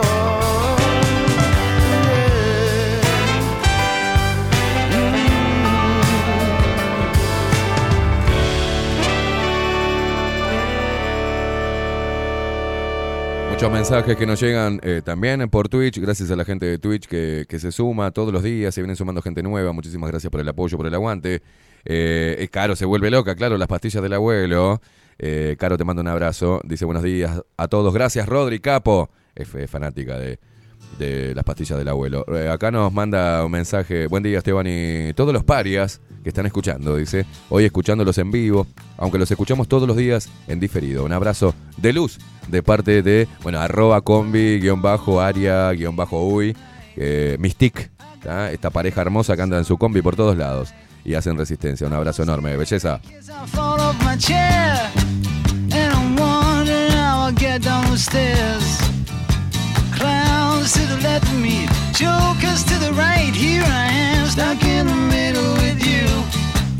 Yes, I'm stuck in the middle with you.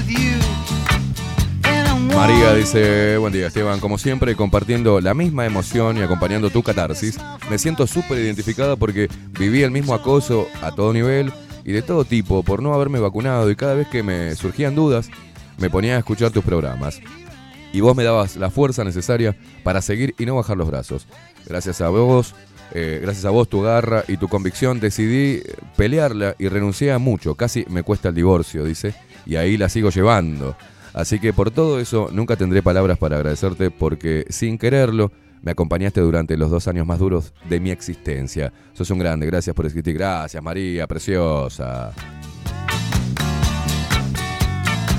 Gabriel que está escuchando ahí nos manda un ok. Eh, Mónica Botti dice admiración por ti, siento gracias, guacha.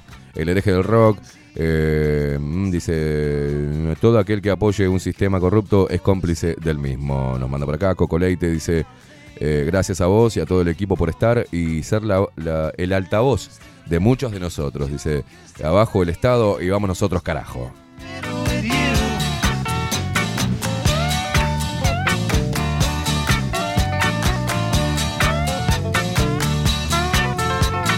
Tato dice Capo Rodrigo con la música, aguante el rock.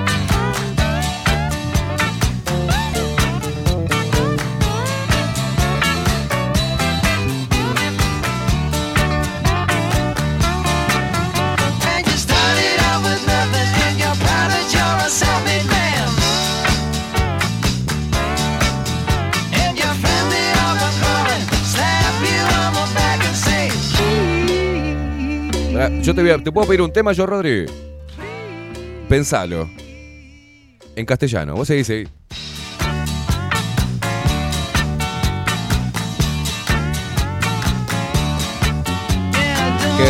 Que es una letra blanda, yo le llamo. ¿no es? Pero nos identifica, creo, a todos, ¿no?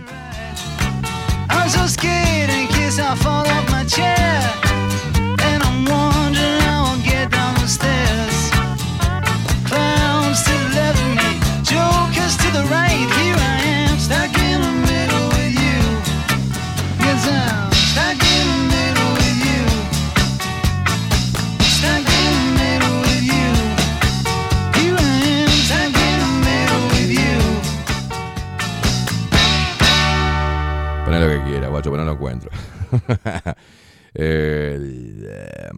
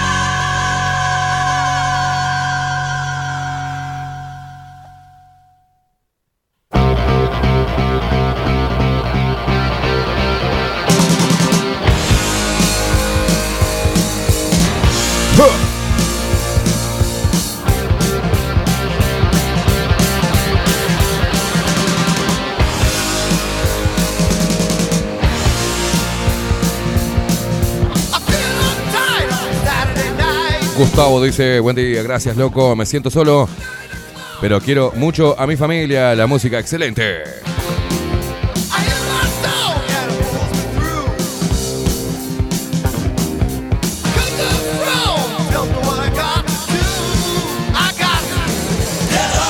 Ana dice, yo no me vacuné porque te encontré y me abriste la cabeza, si no sería una oveja más del sistema y me identifico con vos, sos un resiliente, como ya te dije más de una vez, me acompañaste en momentos difíciles, simplemente gracias por estar y acá estamos para vos, con nuestras mierdas, defectos y virtudes, pero estamos. Gracias, Anita.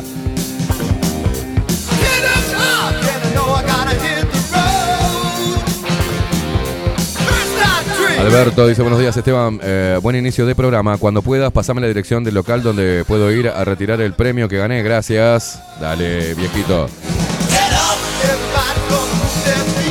Gustavo, eh, ayer lo escuchaba a Mengele con esas subiditas de tono fingidas. Qué asco, asco, asco, dice. Hay muchos Mengeles, ¿eh? Santiago Fabián dice, buen día Esteban, hoy más fuerte que nunca y la verdad siempre triunfará. Arriba, arriba Nacional, dice. Caro dice, a despertar todo.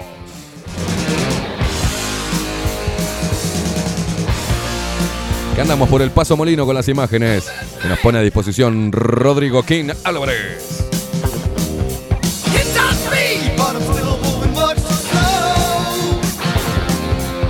Un mensaje largo de Sebastián Hopi. Dice, muy buenos días equipo. Esteban, ¿qué decirte? Tus palabras resuenan en mí.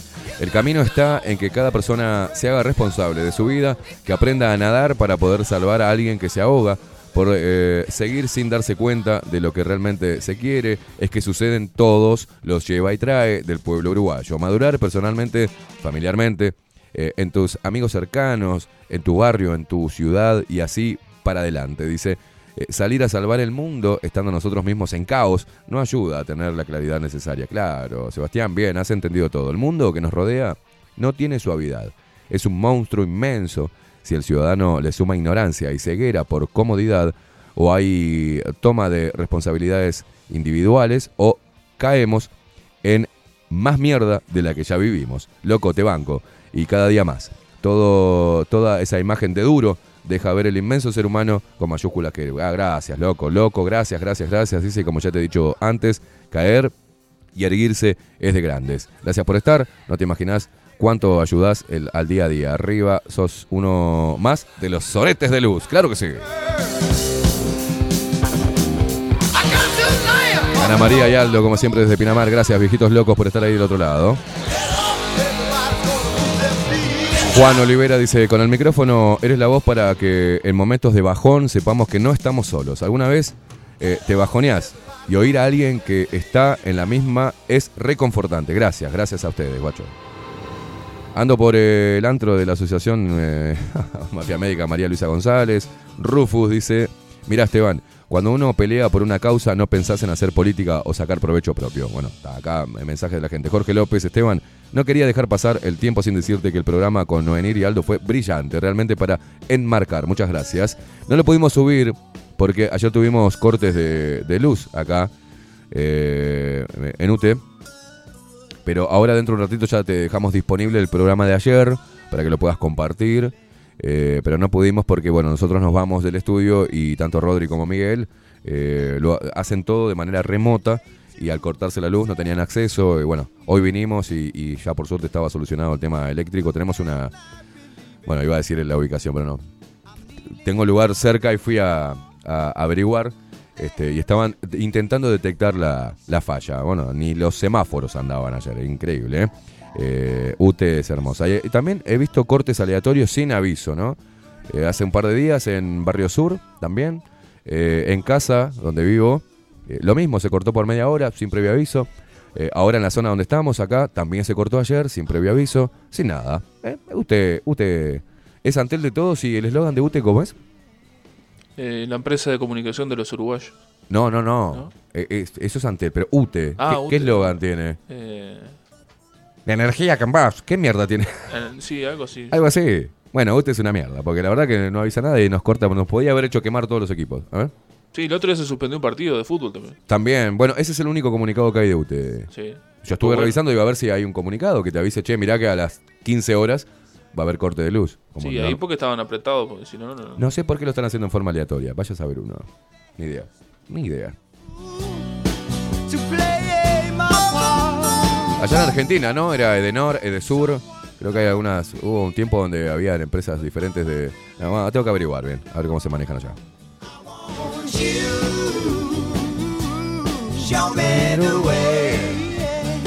La energía que nos une. La energía que nos une, pedazos de hijos de puta.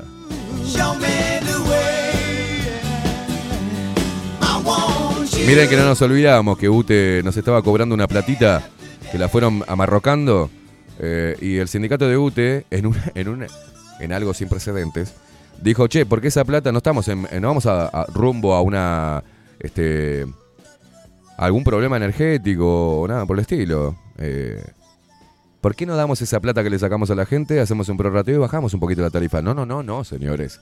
Esa plata va a ir para UPM. Ah, gracias, UTE.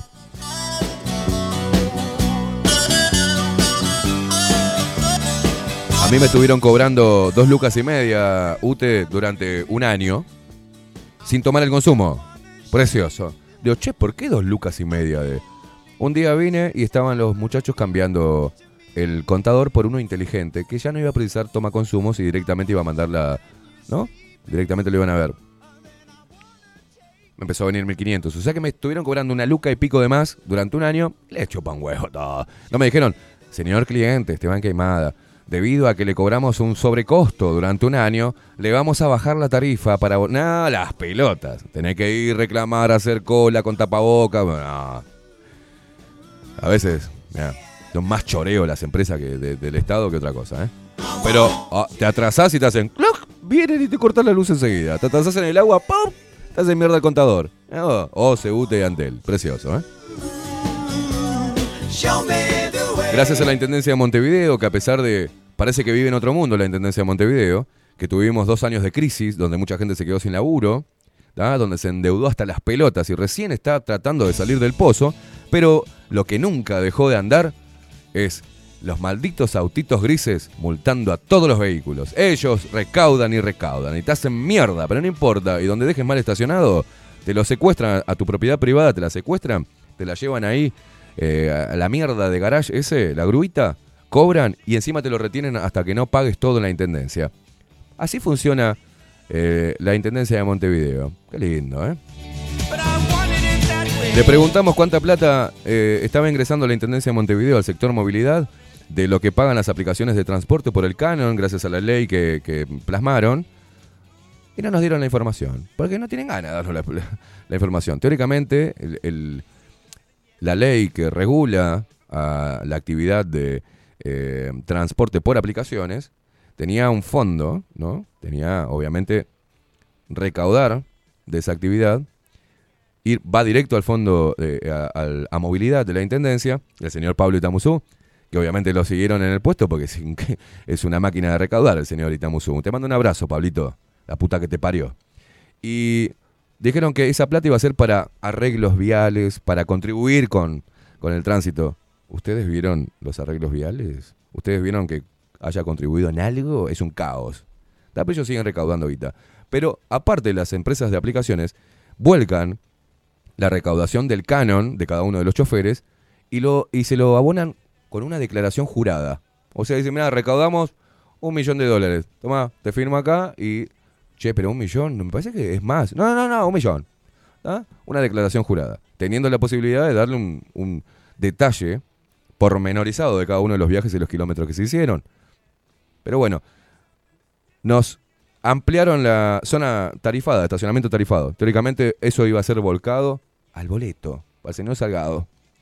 ¿Cuánto, pedimos información, cuánta plata se recaudó de la ampliación de, viste no podés, en ningún lugar en Montevideo podés estacionar gratis, o sea, plumba, te caen. Y si no te caen, y si no pasa uno de estos zorritos que andan al pedo, caminando y hablando por teléfono y sacándose selfies, o haciéndote mierda, aparece el autito gris y te multa, ¿no? Y después te viene un choclo así cuando vas a pagar la- la patente porque no la puedes pagar. Pero también nos dijeron que esa ampliación iba a ser, bueno, le pedimos la información, cuánto se había recaudado de esa ampliación del estacionamiento tarifado. Tampoco nos dieron la información. Y cuando hacen la rendición de cuentas, te dicen, eh, 40% de lo que ingresa la, a la Intendencia de Montevideo va destinado a sueldos. O sea, tenemos una horda de parásitos ahí que vaya a saber lo que hacen, porque yo he visto cómo tenés que hacer un trámite y hay un pelotudo o una pelotuda, que hay una máquina que expende números y te dice, hola, sí, ¿para qué viene? Patente. Y hace, pi, escupe un papel y te lo da. ¡Wow! ¡Wow! O sea que gastamos en el la expendedora de tickets, esa de mierda, que obviamente tiene que haber sido alguno de los curreros, como hizo el hijo de Tabaré Vázquez con el tema de los posts, ¿no? Todos, todos curro para ellos. Pero aparte de pagarle a alguien que tuvo el curro de eh, llevar la tecnología para mejorar la atención de pública que tiene la Intendencia de Montevideo, aparte le pagamos al pelotudo que está ahí para que apriete un fucking botón y encima te mire con cara de culo y ni siquiera te diga buen día. Pero bueno, seguimos recaudando. Las calles hechas mierda, la basura que tenemos que ir a pedirle al BID, algo que no pudieron solucionar en 32 años, pero no importa, eh, del montevideano igual. Eh, chupan huevo todo, eh, viva la joda, se queja y le ponen la jeringa en la yugular y le chupan, no pasa nada. Y así está Montevideo. Parece Kosovo, Ciudad Vieja. Kosovo parece, una mugre. Afanan, cagan en la calle, toman, toman edificios, los calzones colgados afuera. Vamos arriba a Cuba, es hermoso Montevideo. ¿Y qué te hacen para los barrios los, los frente divinos? Le hacen una plaza para que vayan las mamás luchonas a fumar faso y los pibes, si tienen hambre, que chupen las hamacas. Divino. Inclusión cultural. ¿Qué hace con nuestra plata? Hacen un canal de televisión. Y ahí llevan a todos los periodistas progres para allá y a todos los artistas mediocres progres que obviamente nunca van a salir al aire con nada porque no tienen idea de nada. Y los llevan ahí y les pagamos el sueldo. Mire usted qué lindo, señora, señor. Así está Montevideo. Hermoso.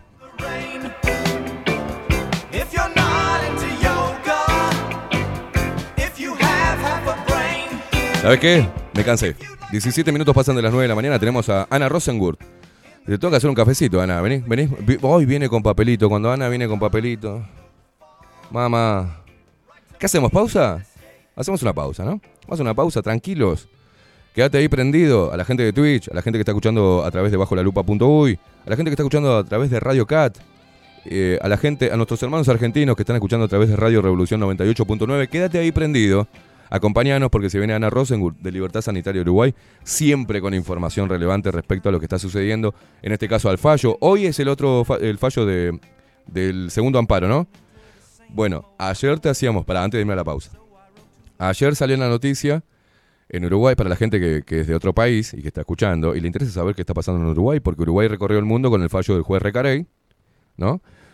Que suspendía la vacunación mediante dos amparos que iban en- paralelos, pero los dos pedían algo distinto. Uno de ellos, que fue el que el fallo que recibimos ayer, era sobre eh, abrir a nivel público, ¿no? Los contratos, el contrato que se hizo con Pfizer, ¿tá?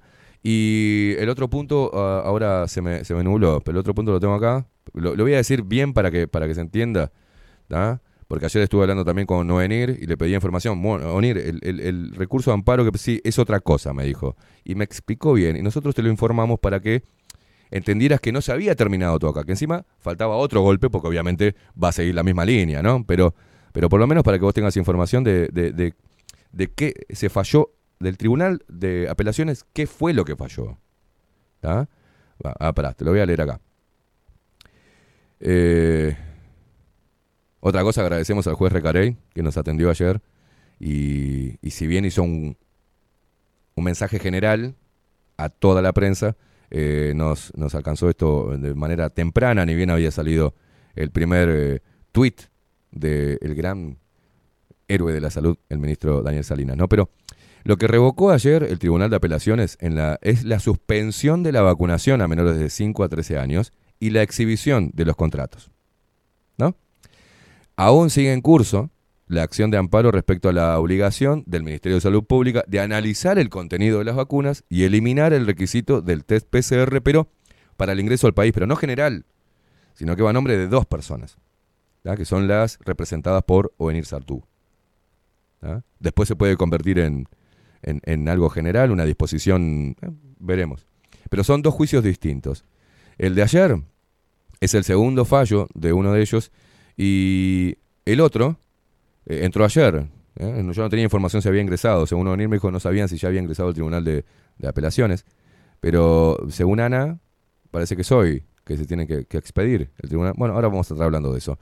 Eh, bueno, se supone que lo hará hoy y, o el fin de semana, ¿no? Al principio del siguiente. Vamos a ver qué pasa, porque eso también es un punto de inflexión, porque ahí se está pidiendo algo de interés público y de sumo interés público, que es que nuestro filtro, o sea, el Ministerio de Salud Pública, haga lo que tiene que hacer y, cumpla con su obligación, que es examinar un líquido experimental antes de metérselo en el cuerpo de un compatriota, ¿no? Veremos, veremos qué sucede. Y la discriminación que hay si la vacunación no es obligatoria, porque entonces hay cosas para vacunados exigencias para, para, para no vacunados y se exime de la misma a los vacunados, cuando estos, el mismo gobierno y el- la misma autoridad sanitaria y la misma Organización Mundial de la Salud dice que el vacunado y el no vacunado contagian, se contagian y pueden seguir propagando el virus. No entiendo por qué. Entonces hay esa discriminación, que se lo castiga con un, con un hisopo en la nariz a los que no nos vacunamos para entrar a nuestro propio país. Mm, creo que le están errando, ¿no? Bastante, le erraron durante toda la pandemia. Pero bueno, vamos a estar hablando de esto y de otros temas también. Tengo algunas, no sé si voy a elevarle una pregunta hoy con respecto a otra vacuna, que viene causando problemas también a los niños y que no se está informando. Eh, la triple, triple viral, puede ser, algo así, en una cierta edad que está... Tengo un par de casos que de conocidos que le- están mal los nenes, o sea, quedaron muy mal después de eso por no, por no seguir lo que debería hacerse, ¿no? Primero, el estudio clínico de la persona, el diagnóstico y ver si es compatible con algún tipo de medicamento. Parece de primer orden para los médicos, cosa que no están haciendo. Salen a inocular y les importa tres carajos. Es preocupante lo que sucede. Hacemos una breve pausa y a la vuelta hablamos de todos estos temas con Ana Rosengurt de Libertad Sanitaria. Ya venimos.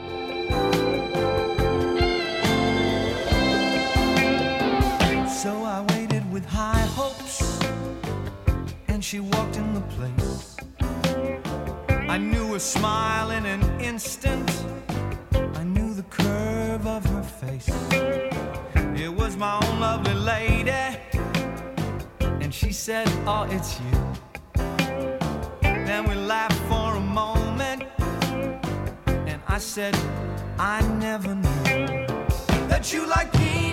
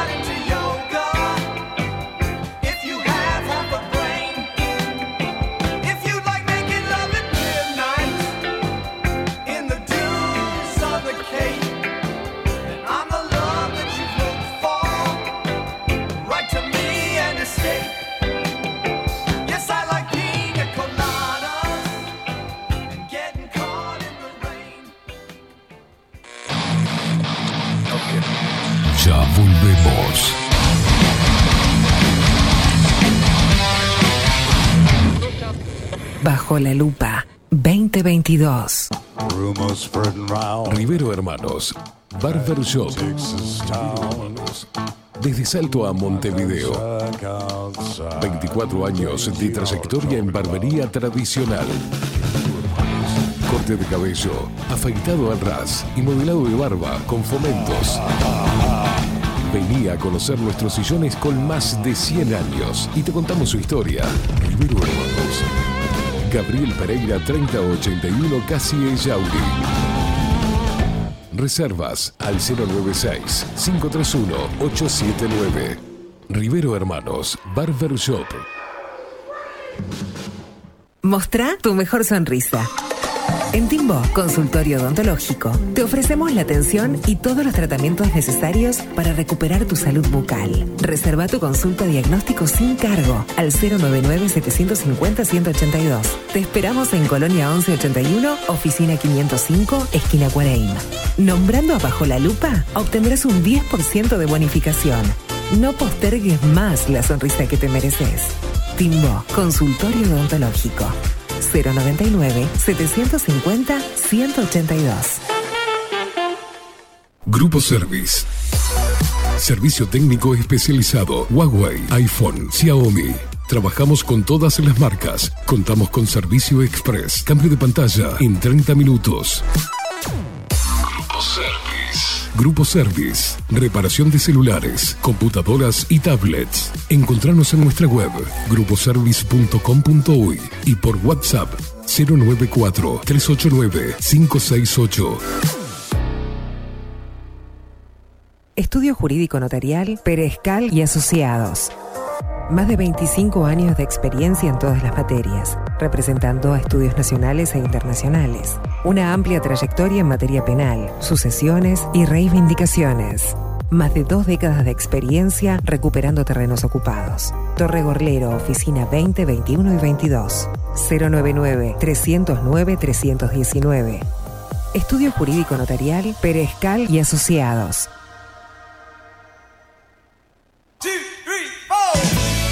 Si busco timbres notariales. Salón Libertad. Y si busco juguetes. Salón Libertad. Y si busco. No busques más. Salón Libertad tiene todo lo que te puedas imaginar. El salón más completo del centro. Agencia oficial de timbres notariales, profesionales y judiciales. Y si busco fotocopias. También en Salón Libertad. Paraguay 1344. Teléfono 2-938-33. Y si busco golosinas. Y si busco refrescos. Y si busco alfajores. También Salón Libertad. 2-938-33. Café Jurado, directamente desde la planta hasta su propia taza, siempre garantizando la mejor calidad. Café Jurado, su cuerpo, su intenso sabor y su aroma hacen de nuestro café un placer único. Desde 1912, pasión por el café. Si estás en Miami, Florida y querés renovar los pisos de tu hogar o reformar tu baño y tu cocina, la mejor opción es CM Great Services, la empresa de construcción que le da vida a tu diseño. Más de 20 años de experiencia avalan nuestro trabajo. Reformas, revestimientos de pisos, baños y cocinas. En Miami, Florida, CM Great Services. Contactanos al 786 536 8822. Pescadería El Italiano.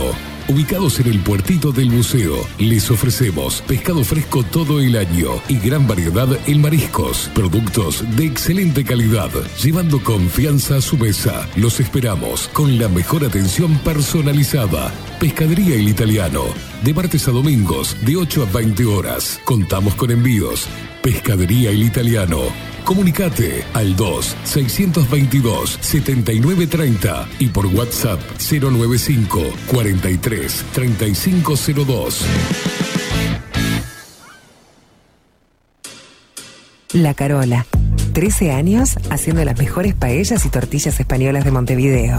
Sus chefs, Marcos y Carola, no solo ofrecen las mejores paellas, sino que también tienen las mejores pavlovas de la ciudad.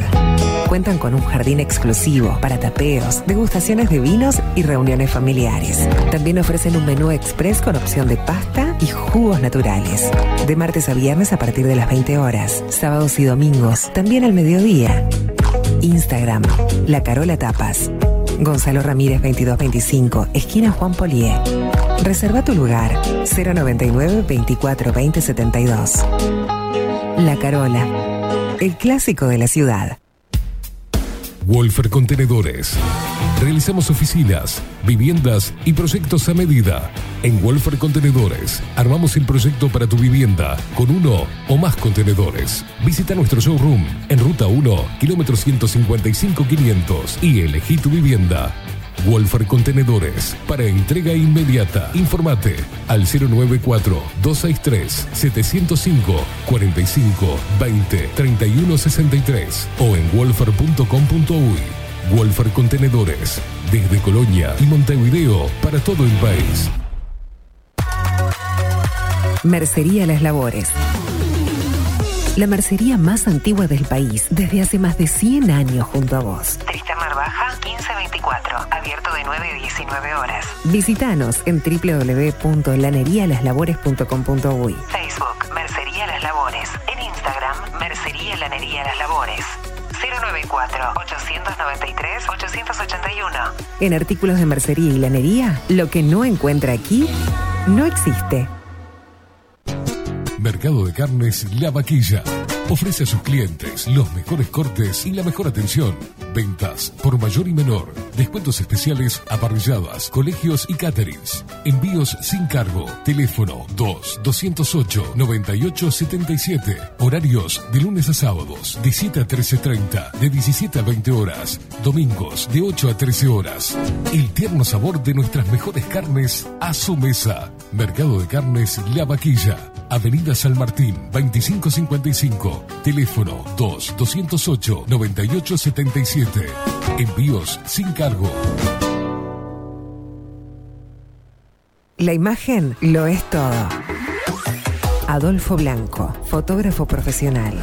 Una buena foto guarda tus recuerdos y también puede vender tus productos. Cobertura fotográfica de cumpleaños, bodas, eventos empresariales, retratos, books, fotos de productos, fotos para web. Fotógrafo profesional, Adolfo Blanco, 099 150 092. Hola, ¿cómo estás? Mi nombre es Maru Ramírez. Soy locutora profesional desde hace 26 años. Cuando me preguntan, ¿cualquier persona se puede dedicar a la locución? Mi respuesta es bien sencilla. El 20% es la voz y el 80% es lo que vos haces con ella. En los workshops que doy de locución comercial, descubriremos no solo si quieres ser parte de este mundo, sino también cómo trabajar de tu voz, cómo organizarte, cómo ejercitar tu voz para una mejor dicción, modulación y respiración. No, no importa que no tengas conocimiento de locución. Lo que importa son las ganas de aprender y descubrir un mundo nuevo que te pueda ayudar a conocer tu voz y una nueva forma laboral. Te espero. Dale, comunicate por WhatsApp al 095-062-082 o por Instagram, arroba marulocutora. 740 es un documental en construcción que busca reflejar el impacto global de la pandemia y su repercusión en Uruguay. En un mundo donde la manipulación, el engaño y la censura son moneda corriente. Queremos que las voces no consideradas puedan ser visibles y escuchadas. Necesitamos de tu apoyo para poder continuar. Comunicate 098-367-974. Visita nuestra web 740.tv. Seguinos en Twitter e Instagram. Difundí, compartí. 740. Forma parte.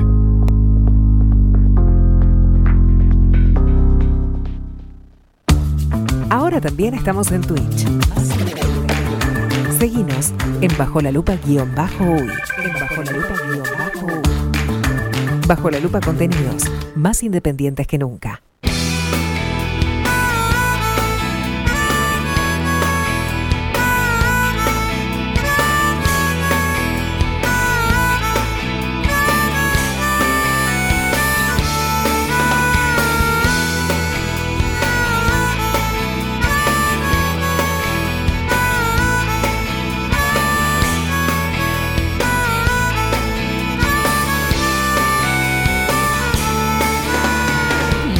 Hasta aquí para poder abrazarte y sentir que ya tus brazos se niegan a ir hacia los míos lentos.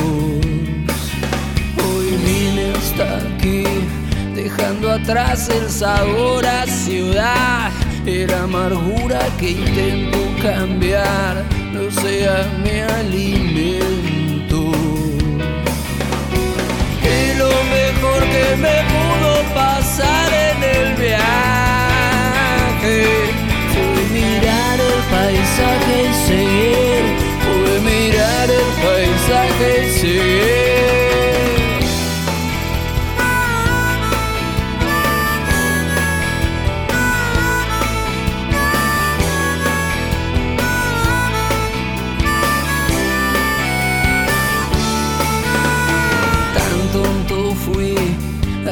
Tarde me hiciste dudar, trabaste mi alma con tu frialdad, amor siguiendo al viento. El miedo a sufrir hoy me congela en el rancho peor. Si hace frío que venga el calor, yo no quiero estar viejo. Mejor que me pudo pasar en el viaje fue mirar el paisaje y seguir, fue mirar el paisaje y seguir. Es lo mejor que me 36 minutos pasan de las 9 de la mañana. Estás escuchando Bajo la Lupa de lunes a viernes de 7 a 10 de la mañana. Nos extendemos tanto al inicio, arrancamos un poquito más y nos vamos también un poquito más de las 10. Porque hacemos lo, que queremos. Y Rodrigo es el que manda acá, así que. ¿No? Te tiro el fardo a.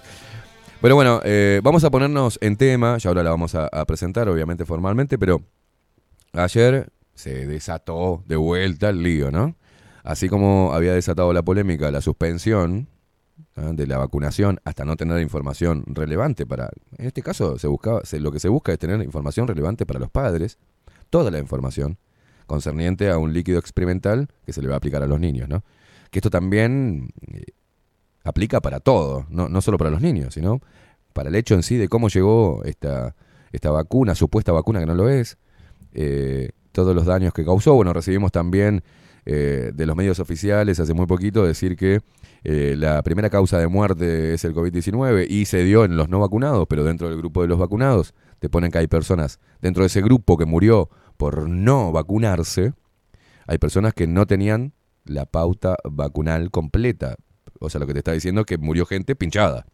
Y en la información de- del pedido de informes también de, So- de Souto, de Nico Souto, también dieron el detalle y hay más de 2.000 personas, 2.000 y pico de personas, que ahora le vamos a preguntar exactamente, que murieron en Uruguay y habían sido inoculadas con este líquido experimental. Pero bueno, parece que la gente no quiere, no quiere oírlo, ¿no? Eh, pero ayer desataba de vuelta la polémica con el fallo del Tribunal de Apelaciones, estoy diciendo Tribunal de Cuentas, no, al Tribunal de Apelaciones, que eh, al menos el observador titulaba así, Tribunal de Apelaciones revocó la sentencia de Recarey sobre vacunación en niños, ¿no? Eh, el Ministerio de Salud Pública reanudará la campaña de inmunización para eh, que no es de inmunización porque recuerden que el ministerio mismo dice que no inmuniza, ¿no? Para niños de 5 a 13 años y lo comunicará a la brevedad, dice afirmó el ministro Salinas, que ayer empezó a tuitear y se generó todo el lío, ¿no? El, ministerio, el ministro de Salud Pública, Daniel Salinas, anunció en su cuenta de Twitter este martes, o sea, ayer, que el Tribunal de Apelaciones en lo Civil revocó la sentencia referida a la vacunación infantil. El Ministerio de Salud Pública reanudará, bla, bla, bla, bla, bla. Y acá todos los descargos en las redes sociales, ¿no? Para hablar de este tema y analizar el mismo fallo del Tribunal de Apelaciones, tenemos el placer de recibir siempre. Es una, ya sos de la casa. Buen, buen día. Ana Rosenburg, gracias. ¿cómo andás? De Libertad. Sanitaria Uruguay. Un Bien. saludo a toda la gente que, que forma Sí, parte, un ¿no? saludo a mis compañeros, un saludo a la audiencia también. ¿Viniste con COVID? ¿Qué te pasa? ¿Que Es un asco el clima y bueno, ta, me tocó, pero no, no, qué COVID. Te vamos a hacer un PCR la próxima. Vamos a empezar a hacer PCRs acá, Rodri. Tenemos que hacer un PCR a cada uno que venga acá. Impresionante. Hay que mantener la burbuja, Ana. La próxima tapabocas, PCR. ¿ah? Este, bueno, Ana, la... sé que tratamos de ponerle buena onda, pero es un tema crítico, ¿no? Y a mí me gustaría saber qué observaciones, eh, cuáles son las ob- observaciones primarias sobre el fallo del Tribunal de Apelaciones para reanudar ¿no? la vacunación eh, para menores. Bueno, el- el fallo eh, eh, fue raro que hubiera un tribunal de tres personas y las tres mujeres, ¿no? Este, ¿Sí? sí, tres mujeres. ¿Te parece raro? Va, no y, la- sé. y las yo tres que- con M encima. Sí, las tres con M. Marta sin H, Marta con H y Mónica. Eso es lo que me, me quedó. Las tres Marías. Este, y, y pro vacuna, ¿no? Porque si de Recarey dijeron que era antivacuna, son tres mujeres pro vacuna, ¿no? Nadie dice eso hoy de- del Tribunal de Apelaciones. Este, medio entreverado el fallo porque habla de que los niños se habían empezado a vacunar en junio, en junio del año pasado, y en realidad fue entreverado el, el- el umbral de edad. eh, Claro. Cuando se dijo que se, eh, se suspendía la vacunación a los menores de 13, porque en realidad a partir de 12 se vacuna con la vacuna de adultos y la vacuna de los niños de 5 a 11 fue la que se aprobó en noviembre y se empezó a vacunar en enero. Claro. Porque había que esperar que llegara, porque era una vacuna diferente. Entonces, eh, está medio entreverado el fallo ahí en cuanto a la fecha que dice que, que el amparo se tenía que haber puesto eh, cuando se empezó a vacunar el 27 de febrero, y si no en junio cuando se vacunaban a los niños, y si no este, al final en enero, que fue cuando empezaron a vacunar a los chicos, eso está entreverado. Lo otro insólito Para, es... eh, las 158 dosis equivocadas, ¿a qué, ¿en qué umbral fueron? ¿Te acordás? La inoculación errónea esa de, de- Se equivocaron y pincharon a 158 niños, ¿te acordás? Sí, fue Pero- a los chicos. ¿A los chicos? Sí, sí, fue a los chicos. A este mismo umbral de, Sí. de edad. Sí, sí, eso fue al principio de año, sí, sí. Ahí va. Fue a los chicos. Que Eh, no sabemos qué sucedió con eso tampoco. No, eh, eh, habíamos hecho un pedido de informes y bueno, no los evaluaron a ver, después que los pincharon con la China, si habían desarrollado inmunidad para ver si realmente necesitaban la otra. Fueron, lo pincharon con la otra y chau. Este, y bueno, después de eso ya no sabemos qué otro seguimiento se le hizo. Eso como fue este año, cuentan las estadísticas de este año, que como siempre las vamos a tener el año que viene. Este, ahora vamos a hablar un poco de eso, del tema de, de los datos del Ministerio de Salud Pública. Bueno, primero, antes de que arranques con el eh, analizando algunos puntos del fallo del Tribunal de Apelaciones, este, recordemos a la gente, está bueno remarcarlo, que había dos recursos de amparo distintos, ¿no? Eh, Exacto. Uno que era por el tema del el, la transparencia sobre los contratos, la confidencialidad de los contratos, que cuáles eran los puntos confidenciales, ¿no? Si, si eran relevantes para la población, que obviamente lo son. Y lo otro, eh, sobre la suspensión provisoria que hizo Recarey para la vacunación de los niños, hasta no tener toda esta información. Y el otro iba por el otro lado, este que vamos a hablar ahora, que es eh, la obligatoriedad del Ministerio de Salud Pública de, de analizar ¿tá? El compuesto de los viales antes de ser administrado. Exacto. ¿no?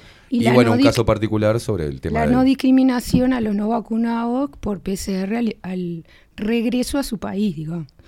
Ese, ese fallo toda- eh, fue apelado por el Ministerio de Salud Pública porque Recaray también fa- eh, falló a favor. Mm.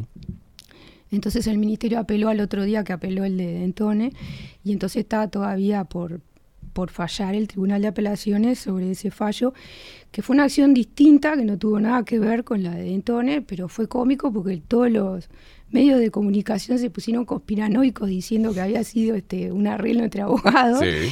No, no, eso fue cómico. También pero- se pusieron, están poniendo en tela de juicio por qué estaba en feria trabajando Recarey justo con estos temas. Y nosotros los consultamos. Y dice, mirá, se- lo que se hace es, se pregunta qué jueces van a trabajar. Y yo decidí trabajar. Los demás decidieron no trabajar. Porque si me hubiesen dicho, no, yo voy a trabajar.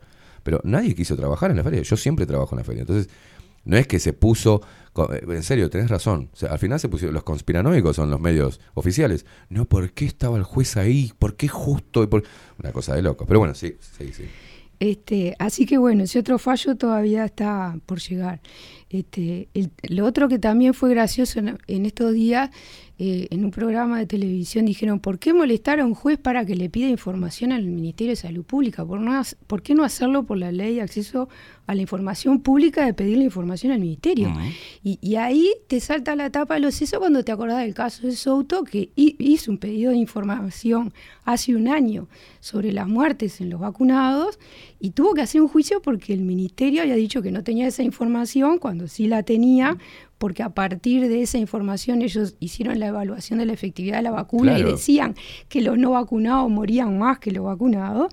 Entonces esa información la tenían, pero Claro. hubo que hacer un juicio que llevó un año. Entonces, al final siempre se termina en la justicia hasta para obtener información. Importante el punto, eh, Ana.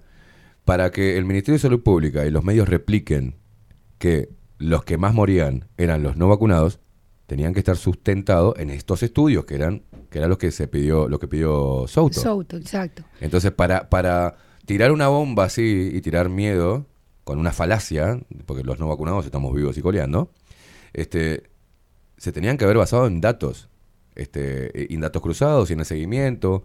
No nos olvidemos que estaban los rastreadores, o sea, mucha tecnología de seguimiento, la aplicación. eh, ¿no? Coronavirus, sí. Coronavirus. Con las alertas de Bluetooth activadas, que todo el mundo decía que era el chip, pero en realidad eh, toda la gente que anda con esa aplicación prendida, la que emite el, el código MAC Claro. este, por la alerta de proximidad. Este, sí, no, fue todo un aparato brutal y este y, ta, y cuesta sacar la información al ministerio, un juicio también que termina con un juez diciéndole al ministerio que tiene que dar la información. Claro.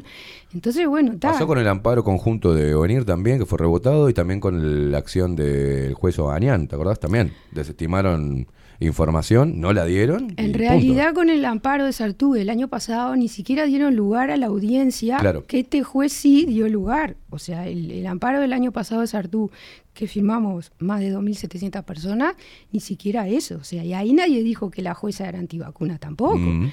Bueno, acá eh, en el, en el fallo de ayer es insólito que, que hablan de que el eh, se había recurrido al juez, el- la, la gente de la presidencia, por haber tenido una posición este, antivacuna previa a- Sí. al fallo, diciendo que además las tres horas que le llevó a hacer eh, el fallo, este, revelaba que no había leído todo lo que el ministerio le había aportado. Y si uno va a mirar to- todo lo que colgó el ministerio de lo que le había mandado al juez, más de la mitad de los documentos están en inglés, lo cual es una falta de respeto y una tomadura de pelo que un juez que tiene que fallar en español le aportes 58 documentos en inglés. Claro. O sea, obviamente no los leyó. Y, y- y habrá leído los otros que estaban en español. Pero e- es tomar el pelo decir que porque falló en tres horas no había leído nada. Algunas de las cosas que el ministerio había colgado para el, el- el- el juez estaban colgadas de antes. Por Claro. ejemplo, estaba la priorización de los grupos eh, poblacionales para vacunar que, que salió el año pasado, quiénes se vacunaban primero, después y todo lo demás. Sí. Y ahí figuraba que, que los pacientes de cáncer estaban en riesgo de contraer la enfermedad y morir, y entonces eran uno de los priorizados.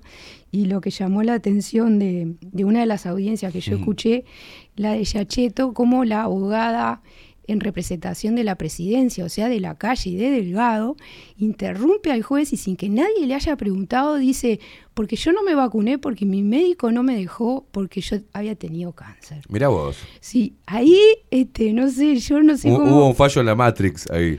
Sí, este, fue increíble, es un blooper de no creer, porque cualquiera hubiera pensado que, que el presidente tendría que haber elegido un abogado que se hubiera vacunado para ir a representarlo, porque Claro. además ella estaba ahí este, defendiendo la no divulgación del contrato de Pfizer, ¿no? Porque era lo que Claro. el, el- el juez quería que se divulgara, que por ahí después en la en el audio con Sunino, este, cuando Sunino habla de que la fórmula de la vacuna era pública, que estaban los prospectos y que estaban en todos lados, y el juez ahí dice, ah, bueno, pero entonces si es pública y está en el contrato, que hagan público esa parte del contrato para ver si coincide. Claro. Este, entonces cuando la, la- la abogada esta dice que ella no se vacunó y resulta que está defendiendo la confidencialidad del contrato, decís, pucha, capaz que estaba eh, en poder de, de información este, privilegiada y relevante para, Claro. para aceptar que además un médico antivacuna que le, dij- le dijo que no se vacunara, Claro. ella además no se vacunara. O sea, eh, todo eso pasó y está grabado este, eh, en esa instancia que, que realmente eh, es insólita. Y este, después lo otro que hace el Tribunal de Apelaciones es afirmar la prueba contundente de la eficacia y la seguridad de la vacuna. Eso es algo que Recarey dijo que no iba a hacer, o sea, Claro. que él no estaba judicializando la medicina y que no se iba a expedir en una cuestión técnica de la cual él ni siquiera estaba capacitado, que el tema era una cuestión de, de derechos, de derecho de la información de la gente a tener la información para decidir Claro. y, y, sin embargo el Tribunal de Apelaciones hace lo que no tiene que hacer y es, es decir en un fallo que la, que la vacuna funciona. Cuando eh, una semana antes el Ministerio nos había entregado la información eh, de la ampliación de lo de Souto, porque Souto ganó el juicio hace un mes, pero el Ministerio le dio la información que él había pedido hace un año. Claro. Entonces le dieron los fallecidos este, y la- el estado vacunal de los fallecidos Del 2021. de marzo a abril al 2021. Entonces, cuando salió eso, salimos a pedir, bueno, la actualización de esa información de todo el 2021. Y eso surgió en julio, justo después que se presentaron los amparos, y ahí fue que supimos que habían 2.090 personas muertas por COVID, vacunadas contra COVID, algunas hasta con cuatro dosis. Entonces, que, que- que el Tribunal de Apelaciones ponga que, que la vacuna es segura y eficaz cuando la gente murió por COVID, 2.090 personas vacunadas, o sea, eso no es cierto. Aparte, es, una, es algo que no debería hacer, emitir un juicio de valor sobre la eficacia cuando el la propia sentencia ¿no? de, de suspensión no dijo no es eficaz. No interpeló el juez a la comunidad científica. No, para nada. Pidió información para la ciudadanía respecto a lo que estaba promoviendo la, la comunidad científica. Pero ahora el, el- el Tribunal de Apelaciones hace una aseveración sin fundamento tampoco, basándose en los datos que no son transparentes. Es rarísimo cómo funciona nuestro Poder Judicial. Exacto. Y de los datos que obtuvo Souto, que, que la gente frustrada dijo, ah, pero ¿para qué sirven los datos este, de hace un año? Y ahí salió información súper interesante, porque entre el 22 de marzo y el 21 de abril del año pasado, que pasaron 30 días, resulta que hubo 10 personas muertas el mismo día que se vacunaron. O sea, un uruguayo cada tres días murió vacunado, recién vacunado.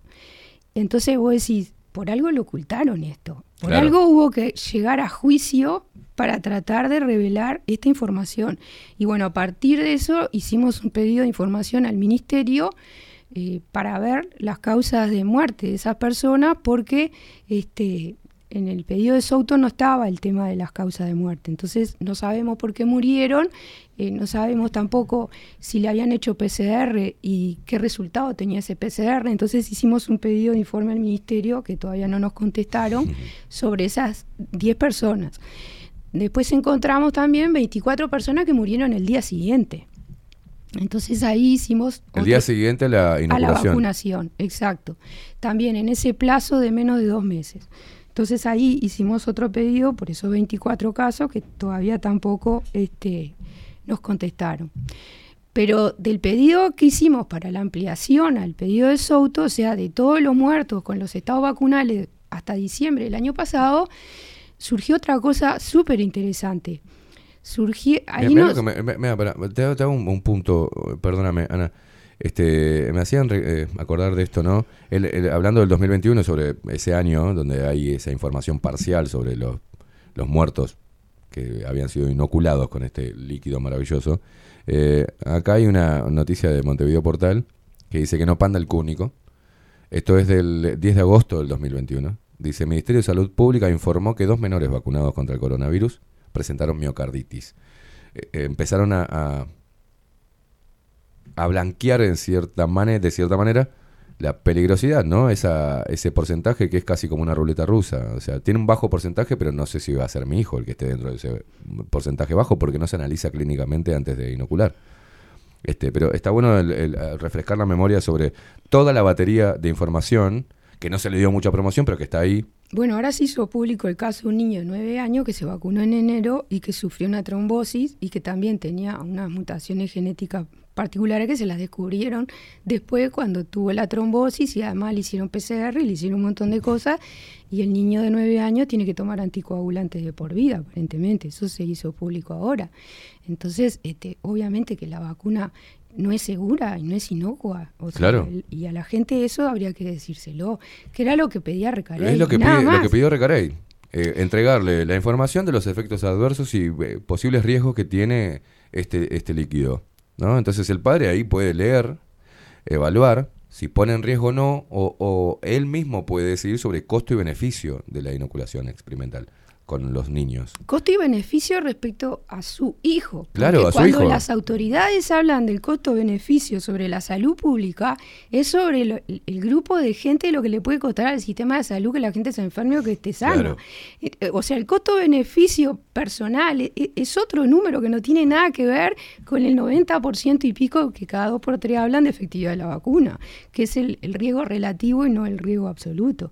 Entonces, este, otra cosa que surgió del juicio este fue que el, el Ministerio publicó el registro de la aprobación de la vacuna de Pfizer que dice que la venta es solo bajo receta médica, o sea, no es venta porque la vacuna se da gratis, pero en definitiva Pfizer registró la vacuna para que se expidiera con receta médica y no por automedicación, que como hace la gente que va directo al vacunatorio, Claro. sin preguntarle primero al médico qué opina, como la abogada de presidencia que le preguntó a su médico si se podía vacunar o no, y el médico le dijo que no. Bueno, acá pasa lo mismo, y eso fue algo que dijo Yacheto. Bueno, en- lo vimos titulares, ¿no? Abogada de presidencia no se vacunó por recomendación médica, ¿no?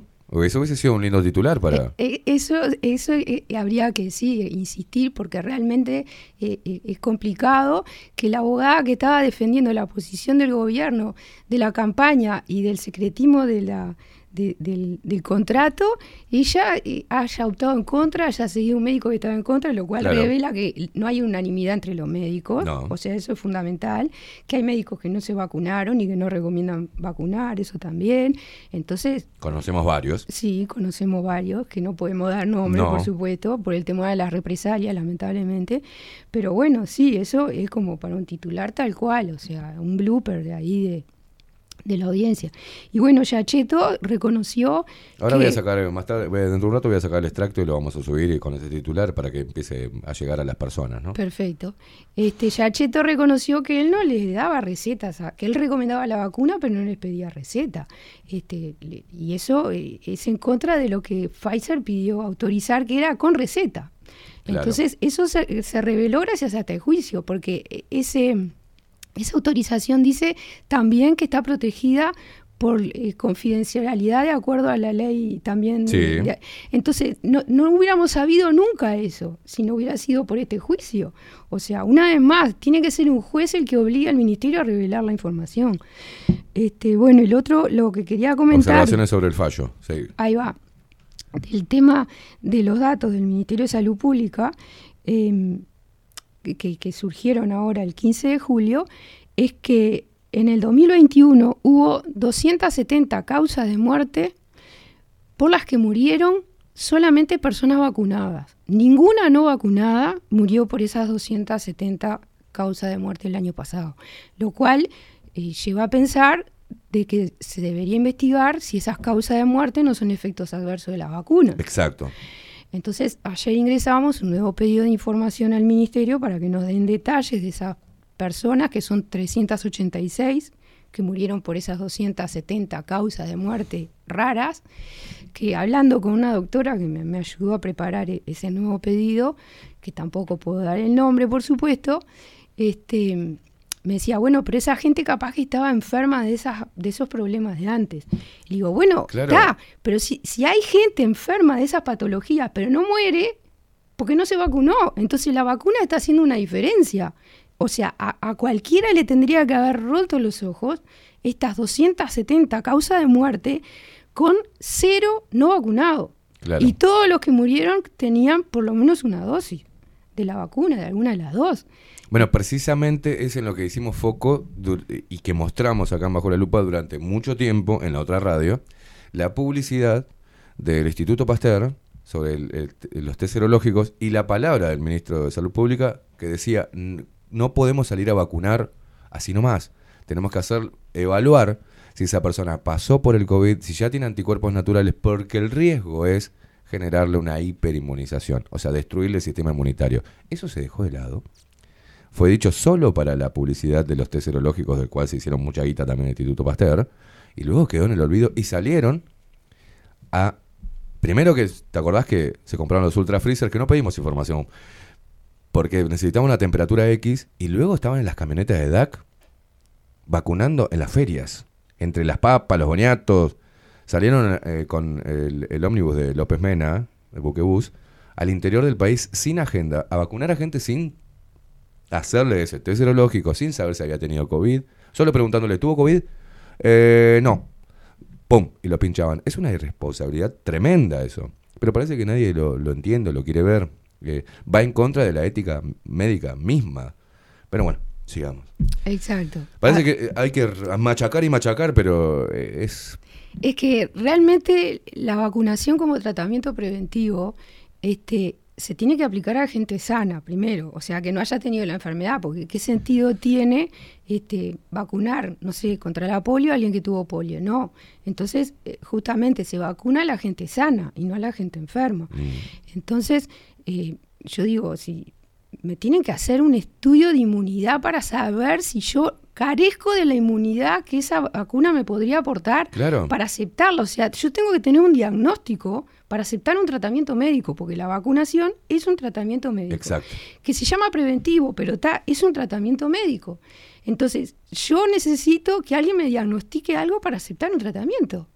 Entonces, bueno, eso es lo que se debería hacer antes de recibir una vacuna, pero está, no se hace y, y la gente se automedica vacuna, porque la gente va directo al vacunatorio y ahora además sin agenda, porque liberaron el tema de que la gente se tenga que agendar, porque obviamente ahora se está, Mm. se está vacunando menos gente, porque la mayoría ya, ya están vacunados, porque además después al final el ministerio, porque la OMS dijo que no había que seguir vacunando con la cuarta dosis, entonces Mm, ya no. no recomendado. Claro, entonces ahora estarán vacunando contra la gripe, están acosando a las embarazadas para que se vacunen contra este, la tos convulse, contra la gripe, contra la COVID, o sea, siguen insistiendo con otro tipo de vacunas ahora, siguen insistiendo con el PCR. Mm. Con el verso de que, dada la emergencia sanitaria y la prioridad de la vacuna COVID, se dejaron atrás o se, o se atrasaron, digamos, la- las vacunas que se tenían que haber dado normalmente todos los años. Eso lo hemos visto, lo hemos escuchado en los medios masivos de comunicación. Bueno, más allá de, de el reprogramar operaciones, que fue gravísimo, ¿tá? hubo una omisión de asistencia de personas que se hicieron pelota por, por esa, eh, ese, ese miedo continuo sobre la sobrecarga, digamos, de, de los este, de las emergencias de los diferentes hospitales y demás. Bueno, nunca- la recoordinación terminó Se cancelaron Claro. muchas operaciones, no se pusieron al día, mentira, pues salieron a decir que se Mm. habían puesto al día. Nosotros hicimos un pedido de informes sobre eso, sobre la cantidad de operaciones que se hacían anualmente desde el 2010 para comparar a ver cuánto Claro. habían caído en el 2020 y en el 2021, siguieron cayendo. O sea que nunca, porque además de haber habido gente que murió esperando una Claro. operación. Entonces, ¿qué van a decir que se pusieron al día si ya no tienen clientes para operar? Entonces, eh, eh, es horrible eso, es horrible decirlo, pero bueno, hoy lo que está pasando es que a todas las personas que se tienen que someter a, a una operación o a un procedimiento como una ecografía le exigen un PCR negativo.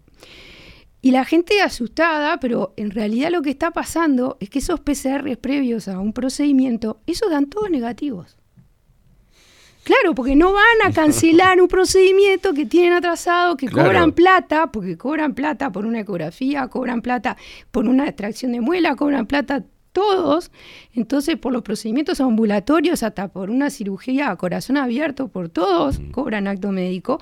Entonces, eso no da nunca negativo y no, no, se- nunca positivo, digamos. Ahí va, perdón, no da nunca positivo porque nunca van a reagendar el procedimiento al cual lo están haciendo depender. Ahora, en cambio, lo que sí sabemos es que a la gente vacunada, inclusive niños que presentan este, no el problema este que tengo yo en la garganta ahora, pero que tienen problemas respiratorios y van a la emergencia y no les hacen PCR. Por más que los padres digan, Claro. No, no, si está vacunado no se hace PCR. Entonces es un resfrío, una gripe, no sé, cualquier cosa, pero no, COVID no, porque está vacunado y no hacemos PCR. Entonces, están dibujando los números con el criterio de a quién le hacen PCR y a quién no. O sea, eso sigue pasando.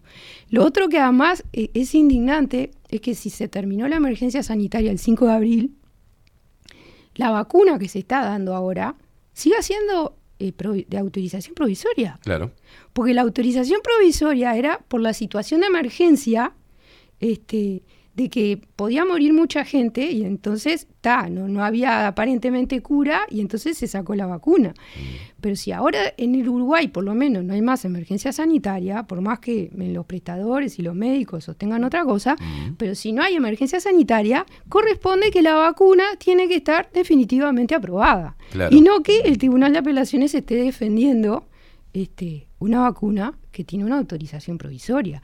Es más, que Pfizer le dijo a la Comisión de la Bolsa de Estados Unidos y a sus accionistas que no estaba en condiciones de, tramitar la autorización definitiva, Claro. porque no tenía datos otra cosa que el, el Tribunal de Apelaciones habla como si fuera un médico, que se habían cumplido las fases 1, 2 y 3. Y no es cierto porque la- las fases todavía no cerraron el, el tiempo en el cual estaba previsto que publicaran los datos para después pedir la, la autorización. La aprobación este, definitiva. La aprobación definitiva. Eso es un sitio web que hay de Estados Unidos donde están colgados eh, todos los, los ensayos terminados y en curso para probar la vacuna y, y uno ve y analiza eso, porque además están todos formateados con el mismo tipo de datos, entonces es fácil compararlos, y entonces están las fechas de cuando está previsto que termine la recolección de datos. Claro. Y los de la COVID están todos todavía abiertos por terminar. Entonces, por ejemplo, no se probó la vacuna para las embarazadas y le siguen diciendo a las embarazadas que, que se tienen que vacunar. Sí. Entonces, eh, eso eh, es Dentro de lo nefasto de la OMS, al menos en un intento de Poncio Pilato, ha tirado eh, recomendaciones o advertencias. No tenemos información, habló sobre el tema de las embarazadas. No tenemos información de dos laboratorios juntos en el cuerpo de las personas. No tenemos información de un montón de cosas. Exhortó antes del PCR, exhortó al análisis clínico, basarse en el análisis clínico de la persona, en el diagnóstico clínico de la persona antes del PCR, no se tomó en cuenta. Eh, respecto a la no información, yo recuerdo al, minis- al ministro de Salud Pública decir, "No- no importa, vamos a vacunar igual. O sea, ahí desoyó a la Organización Mundial de la Salud. Este, y eso parece que pasa inadvertido eh, eh, en el común de las personas que miran el informativo y cuando uno lo dice termina siendo como una novedad, como decir, mirá lo que está diciendo, cualquier... No, pero te lo dijo el mismo ministro, lo dijo el mismo, mismo Canal 12, mismo el 4, todo te, te lo estaban diciendo en la cara. La OMS no lo recomienda, pero el ministerio, eh, las autoridades locales sí. Y ahí quedó. ¿Y y cómo hacen para recomendar algo si además no lo analizaron? Si Porque no- además todas las referencias son estudios en inglés y cosas de la OMS y todo. Entonces, ¿cómo al final ellos van a recomendar algo en contra de todo eso que supuestamente leyeron? Claro. Entonces, no- ellos tampoco leyeron nada. Entonces, re- realmente Da una impresión que nadie leyó, así como lo- uno ve que después de la- del fallo de, de- de la sentencia de Recarey, nadie lo leyó. Nadie fue a leer lo que, lo que realmente estaba pidiendo el juez. Y salieron en las redes a decir, nos quitan el derecho de vacunar a nuestros niños. No, no, lee.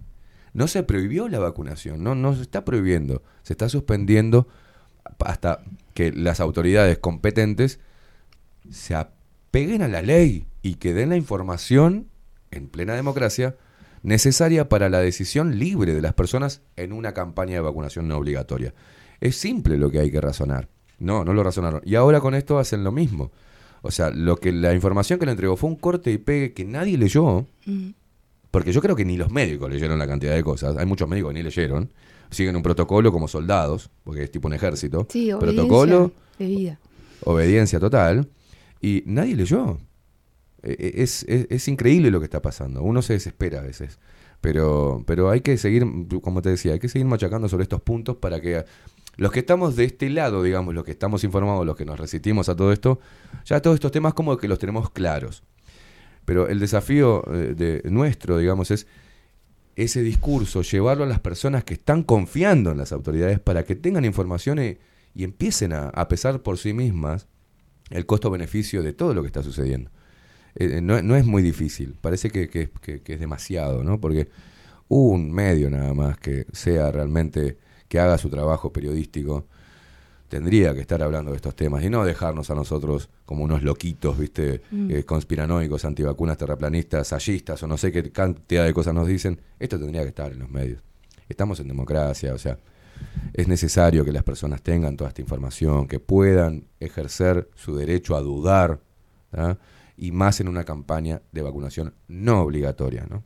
Pero seguí, Sí, Ana, eh, seguí, seguí. Pues yo me quedo contigo hasta las 12 del mediodía hablando de esto. Pedimos otro café y seguimos, porque No, sí, es increíble porque aparte de cada cosa que pasa te, te, te explotan en mil cuestionamientos y preguntas.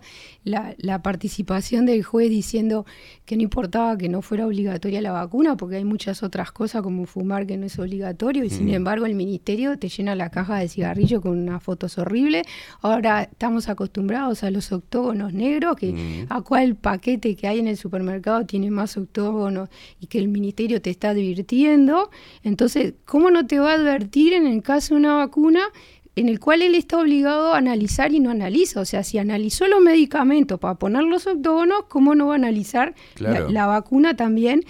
Y además, eh, o sea, se analiza todo lo que entra al país, lo hace la aduana, lo- los medicamentos, los cosméticos, eh, las bebidas, los alimentos, hasta la droga incautada, porque si vos vas a acusar a un narcotraficante de que lo agarraste con droga, por ejemplo, aquel que, que se encontró en un container y que metieron preso a uno que después lo dejaron ir a, ¿El señor Argen- Mutio? Gen- a Argentina a casarse, ahí va Sí. este, vos para, de- para, para denunciar y condenar a esa persona, te- no, no, no basta con ver un polvo blanco y decir esto es Claro, cocaína. tiene que ser analizado. Claro, porque si no el abogado defensor va a decir, ¿cómo sabe que es cocaína? Entonces hay que, o sea, hay que analizar todo, la, cada partida pa- y contrastarla con la fórmula que vos conocés de la cocaína para decir, sí, esto que eh, se encontró de bagallo eh, es cocaína. Entonces, con las vacunas pasa lo mismo. Una cosa es el registro de la vacuna en la FDA y patentado y, y que esté publicado en el prospecto y todo lo demás.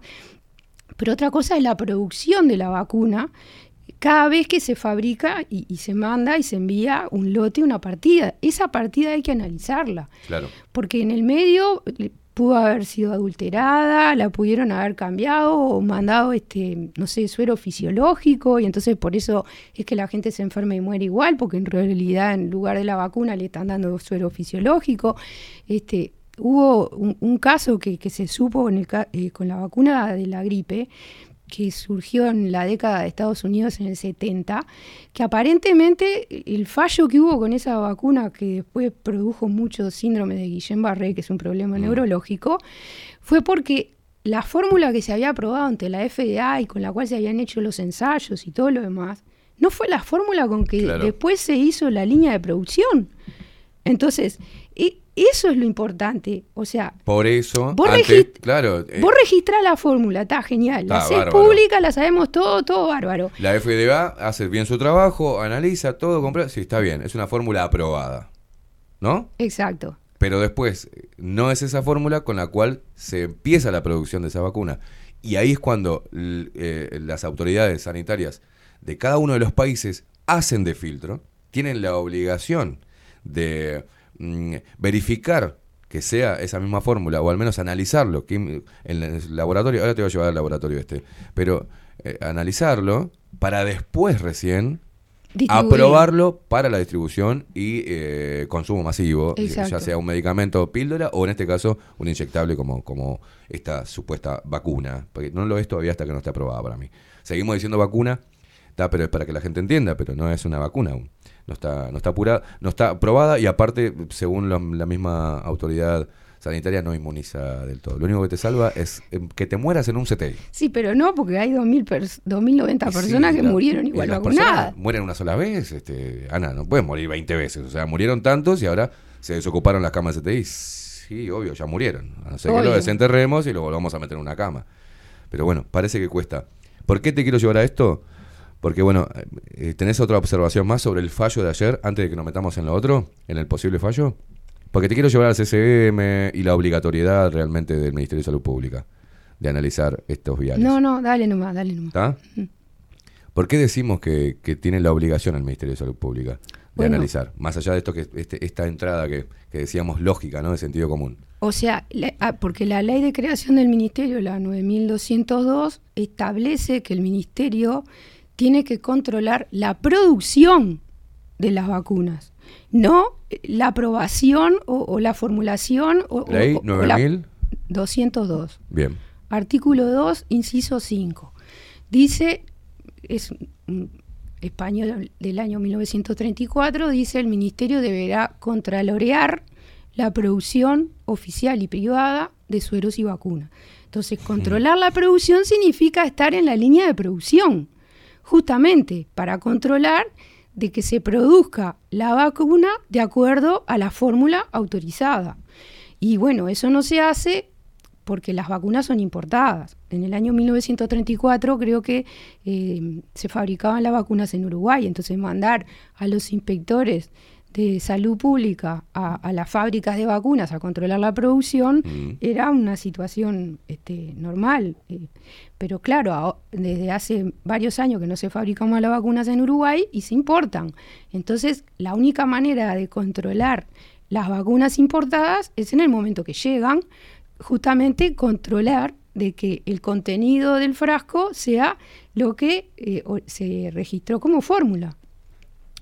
Y bueno, Sí, pero hay, hay una, hay una, en ese tiempo no existía lo que hoy al menos está catalogado como, eh, ya te lo digo, bio, bio, ¿no? biomedicamentos, esta tecnología nueva dentro de, de los viales, por ejemplo, para que te, medicamentos biológicos. Ahí va.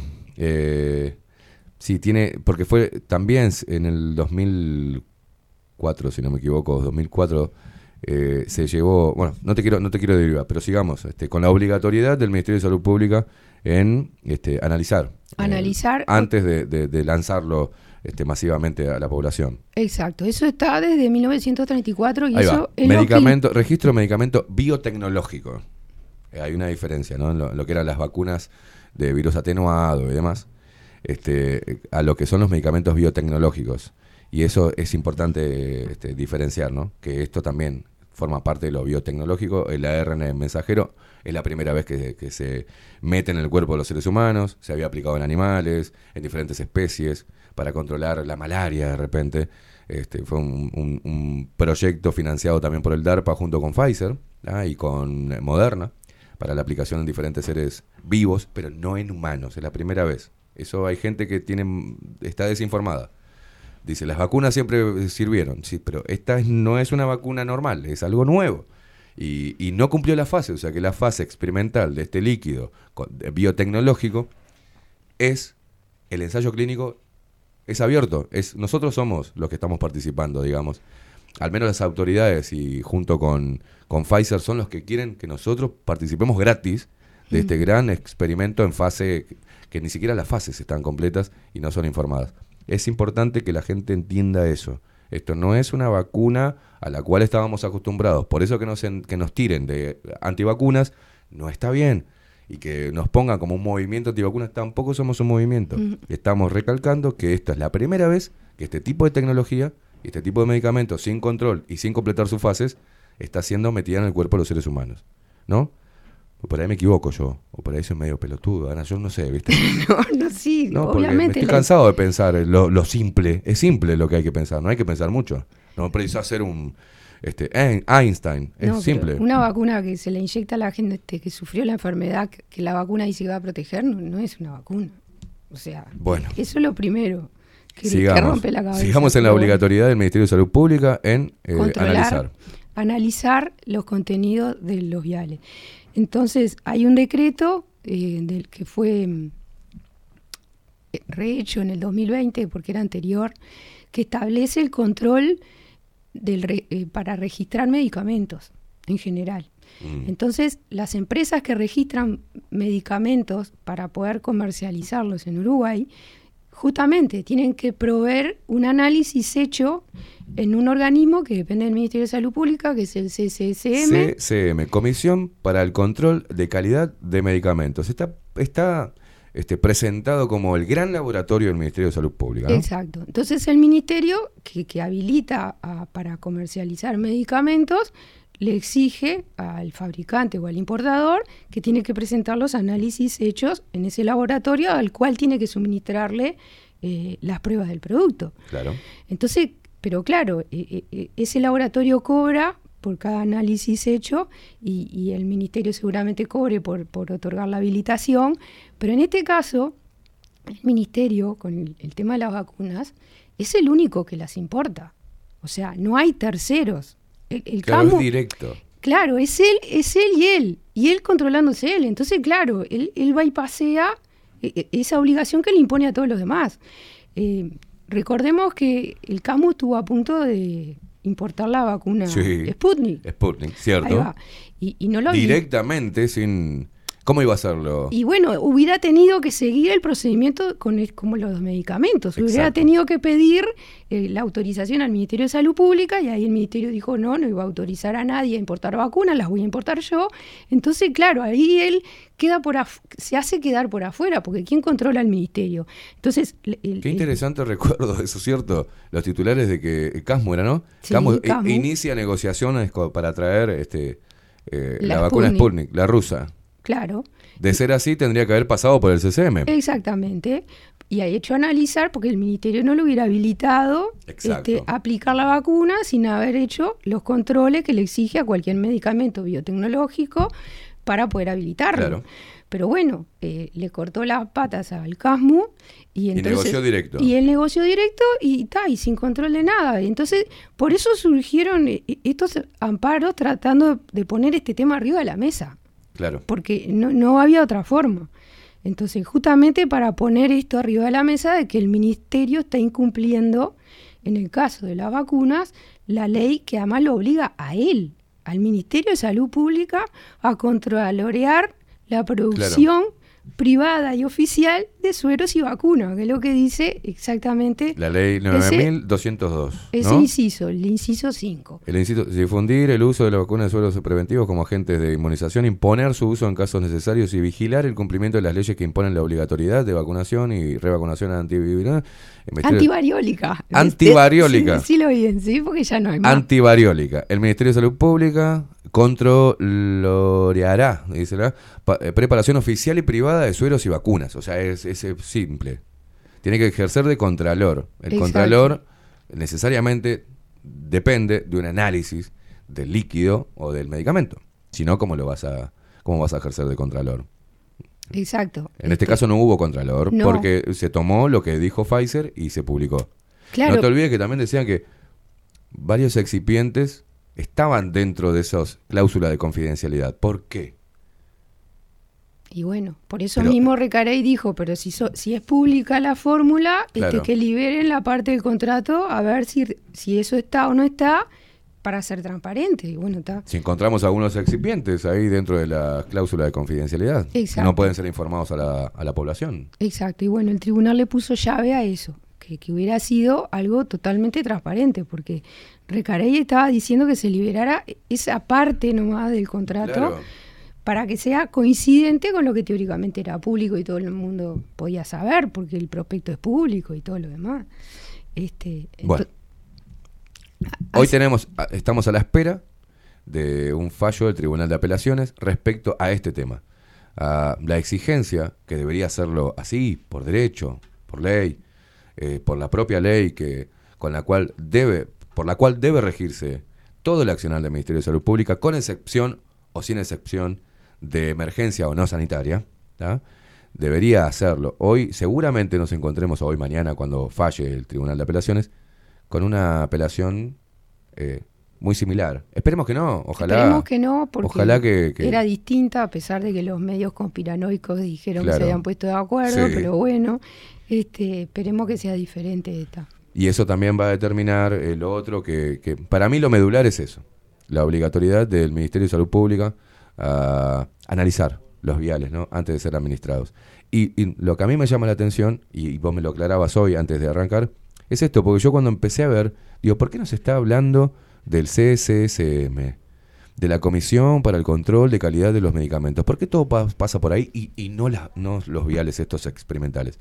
Y ahí nos aclarabas que fue el Ministerio de Salud Pública quien negoció directo y es él el que se controla a él mismo y eso no puede suceder. El que se controla él mismo y el que impide que otros importen vacunas, como hubiera sido Claro. con el, con el CAMU. O sea, monopolizó la distribución de vacunas en el país. Exactamente, exactamente. Entonces, claro, ¿quién, quién va a controlar al ministerio? Porque él establece las reglas y, y- y él dice quién puede importar algo y quién no, y Claro. está. Y él, como es el único que importa vacunas, no, no las hace controlar. Entonces, bueno, el- resulta que ahora están surgiendo los efectos adversos. Este, ayer me llegó el caso de una muchacha que tiene un- una falla hepática, que como si tuviera hepatitis, pero no le encontraron hepatitis y resulta que tiene dos dosis. Y bueno, la gente tiene que reportar los efectos adversos al ministerio. Eso es importante que la gente sepa. No necesita del aval de un médico Claro. porque no está, el, el- el reporte no es para decir a mí me pasó esto por la vacuna, no, el reporte es yo me vacuné y ahora tengo esto. Y entonces el ministerio tiene que hacer una investigación y después determinará si era por eso o no. Entonces, en la medida en que nadie reporte, eh, las cosas no surgen. Y el problema en realidad no debería ser necesario reportar. Y, y acá quería ir al tema de, de las iniciativas del- de los proyectos de ley que habíamos presentado en el 2020, que además... Pero eso, eh, en base a lo que hablamos ayer sobre los efectos adversos y el resarcimiento, eso también me dijiste ayer. Exactamente. ¿Puedo, puedo darte el pie? Porque eh, hoy, si bien lo, lo comunicaba La Nación, el, el periódico argentino, acá se replicó Diario El País, y dice, Argentina, yo te mandé enseguida esto, eh, Argentina, dice, gobierno habilitó, el gobierno argentino, eh, la indemnización por efectos adversos de vacuna contra COVID-19, dice el Ministerio de Salud Pública Argentina, la Superintendencia de Riesgos de Trabajo de ese país publicaron este lunes en el boletín oficial una disposición conjunta para habilitar la indemnización a aquellas personas.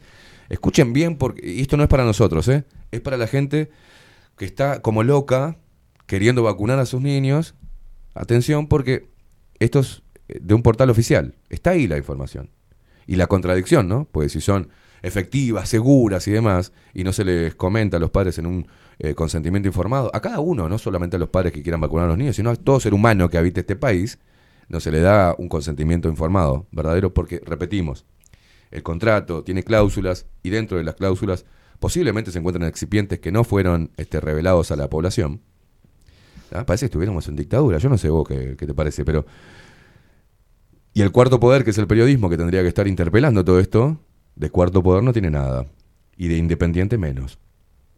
Pero, bueno, en Argentina, repito, el Ministerio de Salud, eh, de Salud de Argentina y la Superintendencia de Riesgos de Trabajo de ese país publicaron este lunes en el Boletín Oficial la disposición conjunta para habilitar la indemnización a aquellas personas que hayan registrado algún efecto adverso durante la vacunación contra el COVID-19. Sin embargo, esa posibilidad tendrá algunos requisitos y ahí se extiende porque tienen que pasar un proceso muy engorroso hasta que sea este, realmente comprobable que se, que, que se este, una o que se pueda este, realmente decir a ciencia cierta, raro, que es un efecto provocado por la vacunación. Que ahí habla también de que, bueno, puede ser con enfermedades preexistentes, sí, pero igual le cabe la responsabilidad por no haber hecho ese cruce de datos clínicos, ¿no? A nivel local, vos me hablabas de algo ayer. Sí, a nivel local, o sea, los sistemas de indem- indemnización a los dañados por vacunas existen desde hace muchos años. Alemania fue el primero eh, y mucha gente nos critica porque dice, pero, pero, pero ¿para qué me van a pagar por tener un daño? Yo no me quiero dañar. Bueno, pero la gente que confía en que la vacuna le va a hacer bien y resulta que le hace mal, después se le rezarse eh, por los gastos médicos en que tiene que incurrir eh, por ejemplo, como es el caso este de Ayrton Olivera, que, que la, madre- la familia está desesperada pidiendo ayuda para que los ayuden a pagar eh, todos los insumos médicos que tienen Claro. Necesitan y los estudios y todo lo demás. Entonces el resarcimiento es en parte por eso. Ahora, el, el problema justamente de reconocer los efectos adversos es que los sistemas eh, están basados en que la gente los reporte. Claro. Entonces, ahí hay un bache contra el que nosotros eh, presentamos un proyecto de ley de- para el resarcimiento de los efectos adversos en Uruguay, y es que las vacunas se tienen que considerar un acto médico y se tienen que registrar en la historia clínica de la gente, y no en un sistema aparte. Claro. Entonces, hoy eso no ocurre, entonces por eso la gente tiene que ir y dar, primero darse cuenta de que tal vez lo que le está pasando es porque se vacunó. Pero hay gente que no se da cuenta de eso y realmente le pasó y nadie se va a enterar porque ella no lo reporta y porque los médicos menos. Pero ¿qué pasa? Si la vacunación se registrara en la historia clínica, cuando la persona va a consultar porque tiene un problema, porque tiene una parálisis facial, porque tiene un problema hepático, como esta persona o lo que sea, y ahí cuando la atienden el médico abre la historia y ve que lo anterior que tiene es la vacunación. Entonces ahí no habría forma de negar la vinculación entre el, el problema actual y el acto de la vacuna inmediatamente anterior. Entonces, Por eso nosotros estamos emp- empujando esta iniciativa de que la vacunación se tenga que registrar en la historia clínica de la persona. Claro. Y, y casualmente la semana pasada este, una compañera eh, de Libertad Sanitaria eh, compartió una noticia eh, de Europa, de Diario 16, eh, creo que se llamaba, donde un médico japonés en un- una revista médica de, de Europa eh, hablaba de los problemas de la vacuna COVID, de los efectos adversos de la vacuna COVID, un artículo bastante largo, y en el medio hay una frasecita que decía, y además la fecha de la vacunación se debería registrar en la historia clínica. Claro. O sea, que no somos los únicos locos que estamos diciendo de que la vacunación se tiene que registrar en la historia clínica, lo cual eso facilitaría el tema de Asociar y, la- y la- y el, y el tratamiento adecuado para contrarrestar efectos. Exactamente. Y ahí reconocer realmente en la farmacovigilancia, que es como se Claro. llama, el efecto de la vacuna. Y no tener que esperar a que la persona lo reporte. Porque así es como hay un subregistro de los reportes de los efectos adversos. Claro. Porque hay un problema de disonancia cognitiva por el cual una persona que confió en la vacuna como si fuera agua bendita, después no, no puede reconocer que fue la vacuna que le hizo mal. O sea, e- es así, no es que la, la persona sea una dormida y que esté estúpida y que sea una covilover y, y todo eso. No, no. O sea, es realmente así. Y con los médicos pasa lo mismo, porque los médicos, Claro.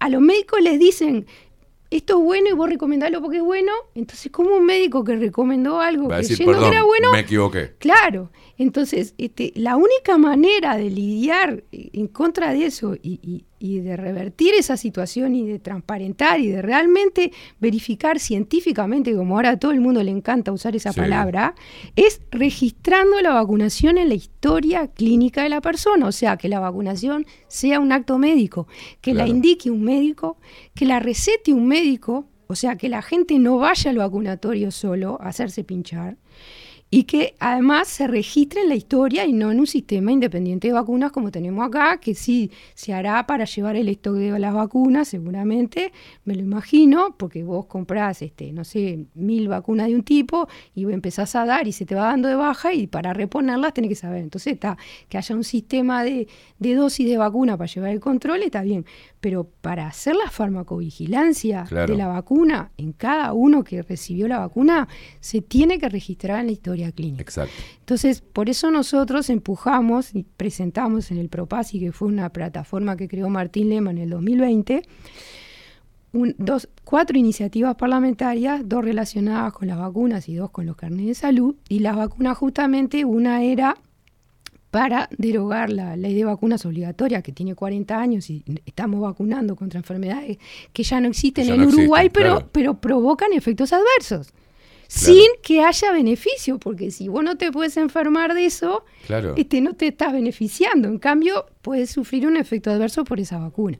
Entonces, queríamos que se, además se declarara la vacunación un acto médico y se pasara a registrar en la historia clínica. Pero es importante eso que decís, porque si mm, lo- los que están abonando a esto, ¿no? Este, a ciegas, por fe casi, hablan de la comunidad científica y de los médicos, que hablen los médicos. Pero han dejado que quienes le recomiendan la vacuna sean políticos, que son abogados, Políticos o periodistas. periodistas, que son periodistas. Entonces, ahí no hay problema. Un periodista o un político que es abogado o un empresario o una administración, un administrador de empresas como lo es Tatsjian, te diga que hay que vacunar a los niños porque la vacuna es segura y te, te la tenés que dar. Ahora, cuando un médico sale a decir, ojo, cuidado, no es recomendable, ya lo, lo tiran al paredón que pertenece a un grupo conspiranoico, que es un enfermo, que... Excepto al de la abogada de presidencia. excepto al de la abogada de al médico, al doctor de cabecera de la abogada de presidencia que le recomendó por su tema cancerígeno no vacunarse. Exactamente, sí, sí, no, eso eh, fue un blooper alucinante, este, hay que viralizarlo porque realmente no- No, no, no. eh, yo no, no. Estas cosas hasta de última resultan graciosas para, pero no son, son graves. Pero son graciosos la- la- los argumentos. Yo siempre digo, cuando vos tenés una postura contra, una postura marcada, dame argumentos. Los argumentos parece que se dejaron de lado, ya no se argumenta. sino que se habla por fe. Sí, creer en la Se- ciencia. creer. Que, que- que eso es lo grave, el verbo creer. Creer. Porque habría que decir confiar, pero no creer. Claro. Porque transforma la ciencia en una religión. Exacto. Creemos en religiones, pero, pero realmente creer en la ciencia, eh, eh, no, no, eh, está mal usar ese verbo con ese sustantivo, no va así, no es Claro. así. Y, y- y además eso lo que hizo fue elevar a, a la gente que se dice llamar científicos a un nivel de profeta. Exacto. Entonces no se le puede discutir nada y, y justamente la ciencia se construye por el debate permanente Exacto. totalmente permanente, porque los médicos te dicen una cosa este, un siglo y al siglo siguiente te dicen la contraria. Entonces, Fíjate que, es así. Fíjate que, que, los expertos, entre comillas, locales, dentro de ellos, no hubo un solo debate. Es más, no se realizó en Uruguay un trabajo independiente, interpelante de esta ciencia de élite eh, y de lo que decía la OMS. No hubo uno solo en Uruguay.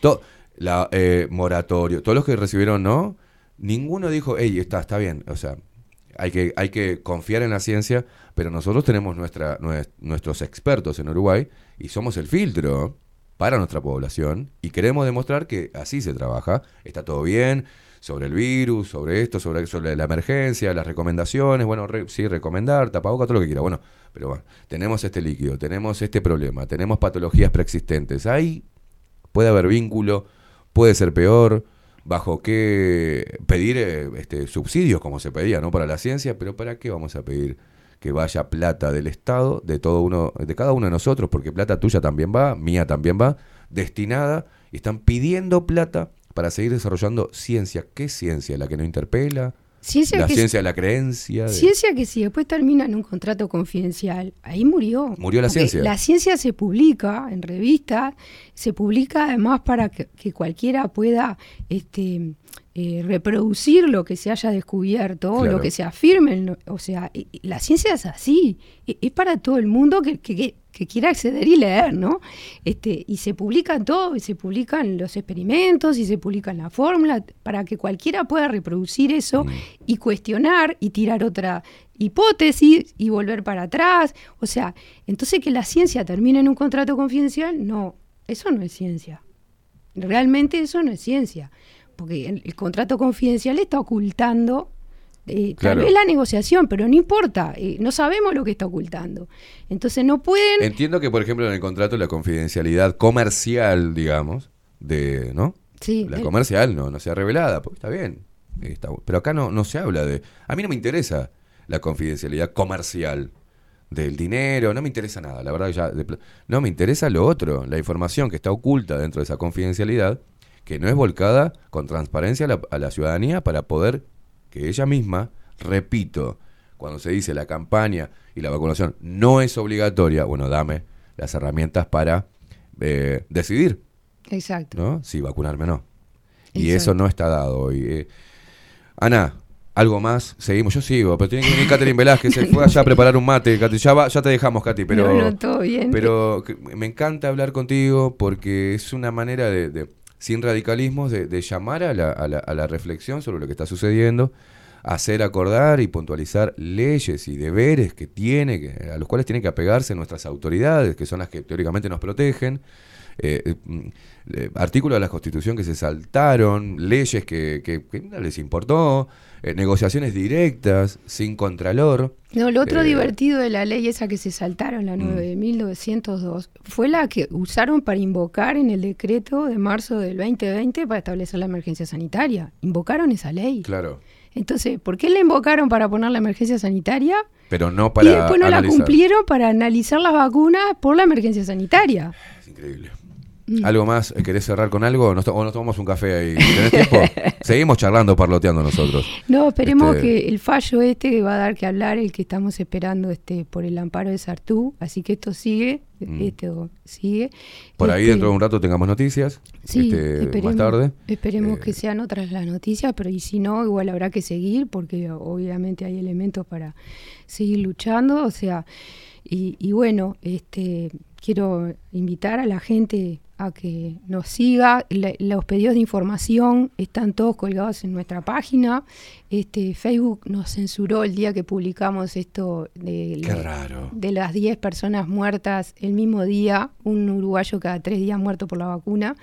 Este, entonces quedamos trancados con Facebook, pero nuestra página no la puede censurar Facebook ni nada y ahí nosotros colgamos todos los pedidos de informe a medida que los vamos haciendo y a medida que nos van respondiendo, como es información pública, a su vez el ministerio también la cuelga en el portal de ellos. Está buena la, la página donde el ministerio cuelga todos los pedidos que responde, Mm. porque uno lee ahí las, las cosas y, y le- de repente le inspira para hacer otro tipo de preguntas y no las mismas, porque no serviría Claro. de nada estar volviendo a preguntar lo mismo.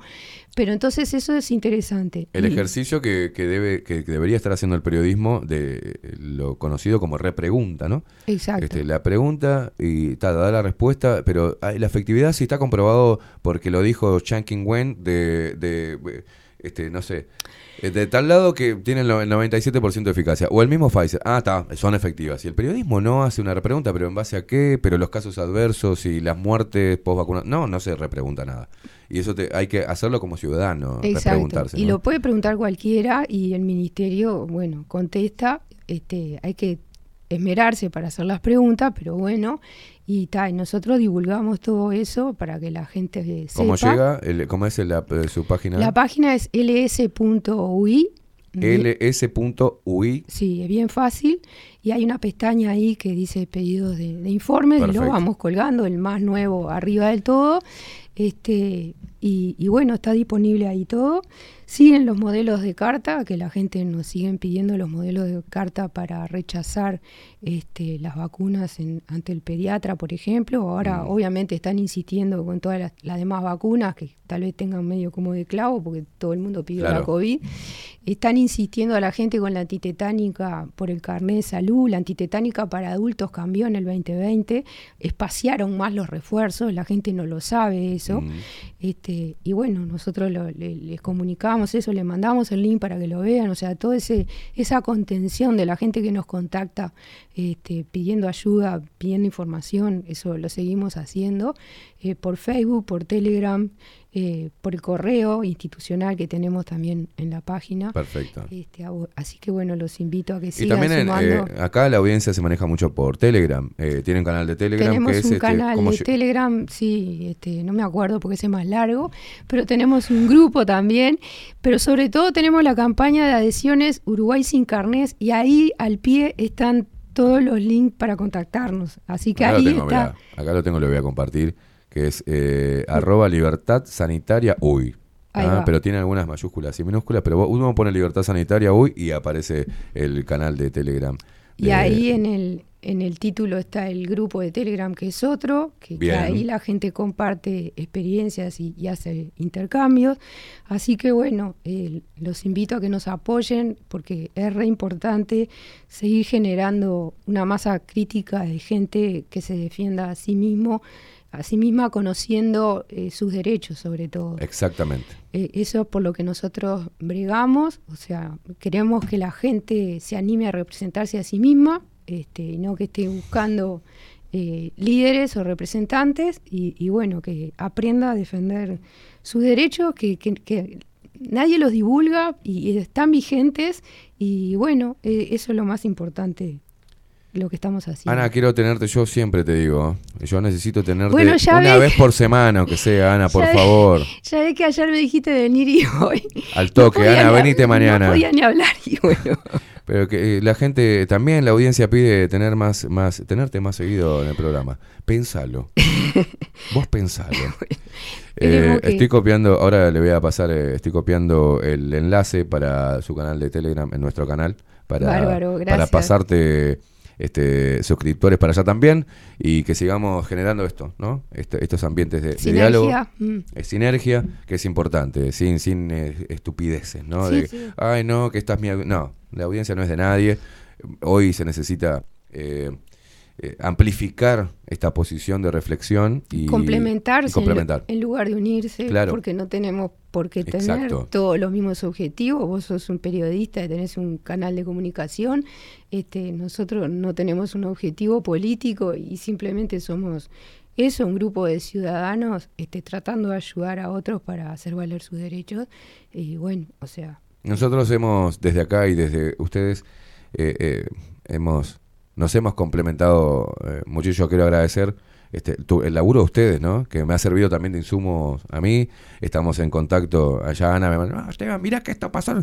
Este, y me lleva a, a- meterme como periodista en otras cosas. Así que yo agradezco mucho el laburo. Bueno, Este, y el desinterés ese de, de- de- o, o el interés en realidad por encima de cualquier otro tipo de, de estupidez que es este, complementarse para, para amplificar un mensaje que creemos necesario, ¿verdad? Ana, un placer. bueno, gracias, un saludo a la audiencia. Un saludo a estos locos. Mirá la hora que te dejamos, India, perdón, ¿eh? 44 minutos pasan de las 10 de la mañana, me va a matar la India.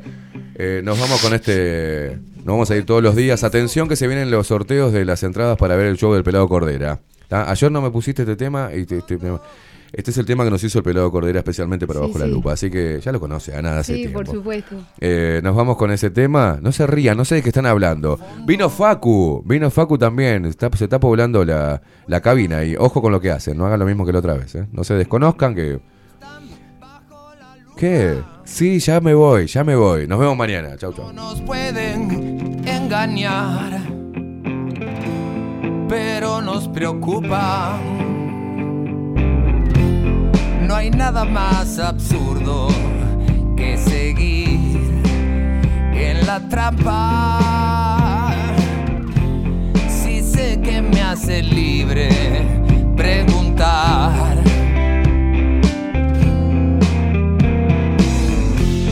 Una simple pregunta muchas veces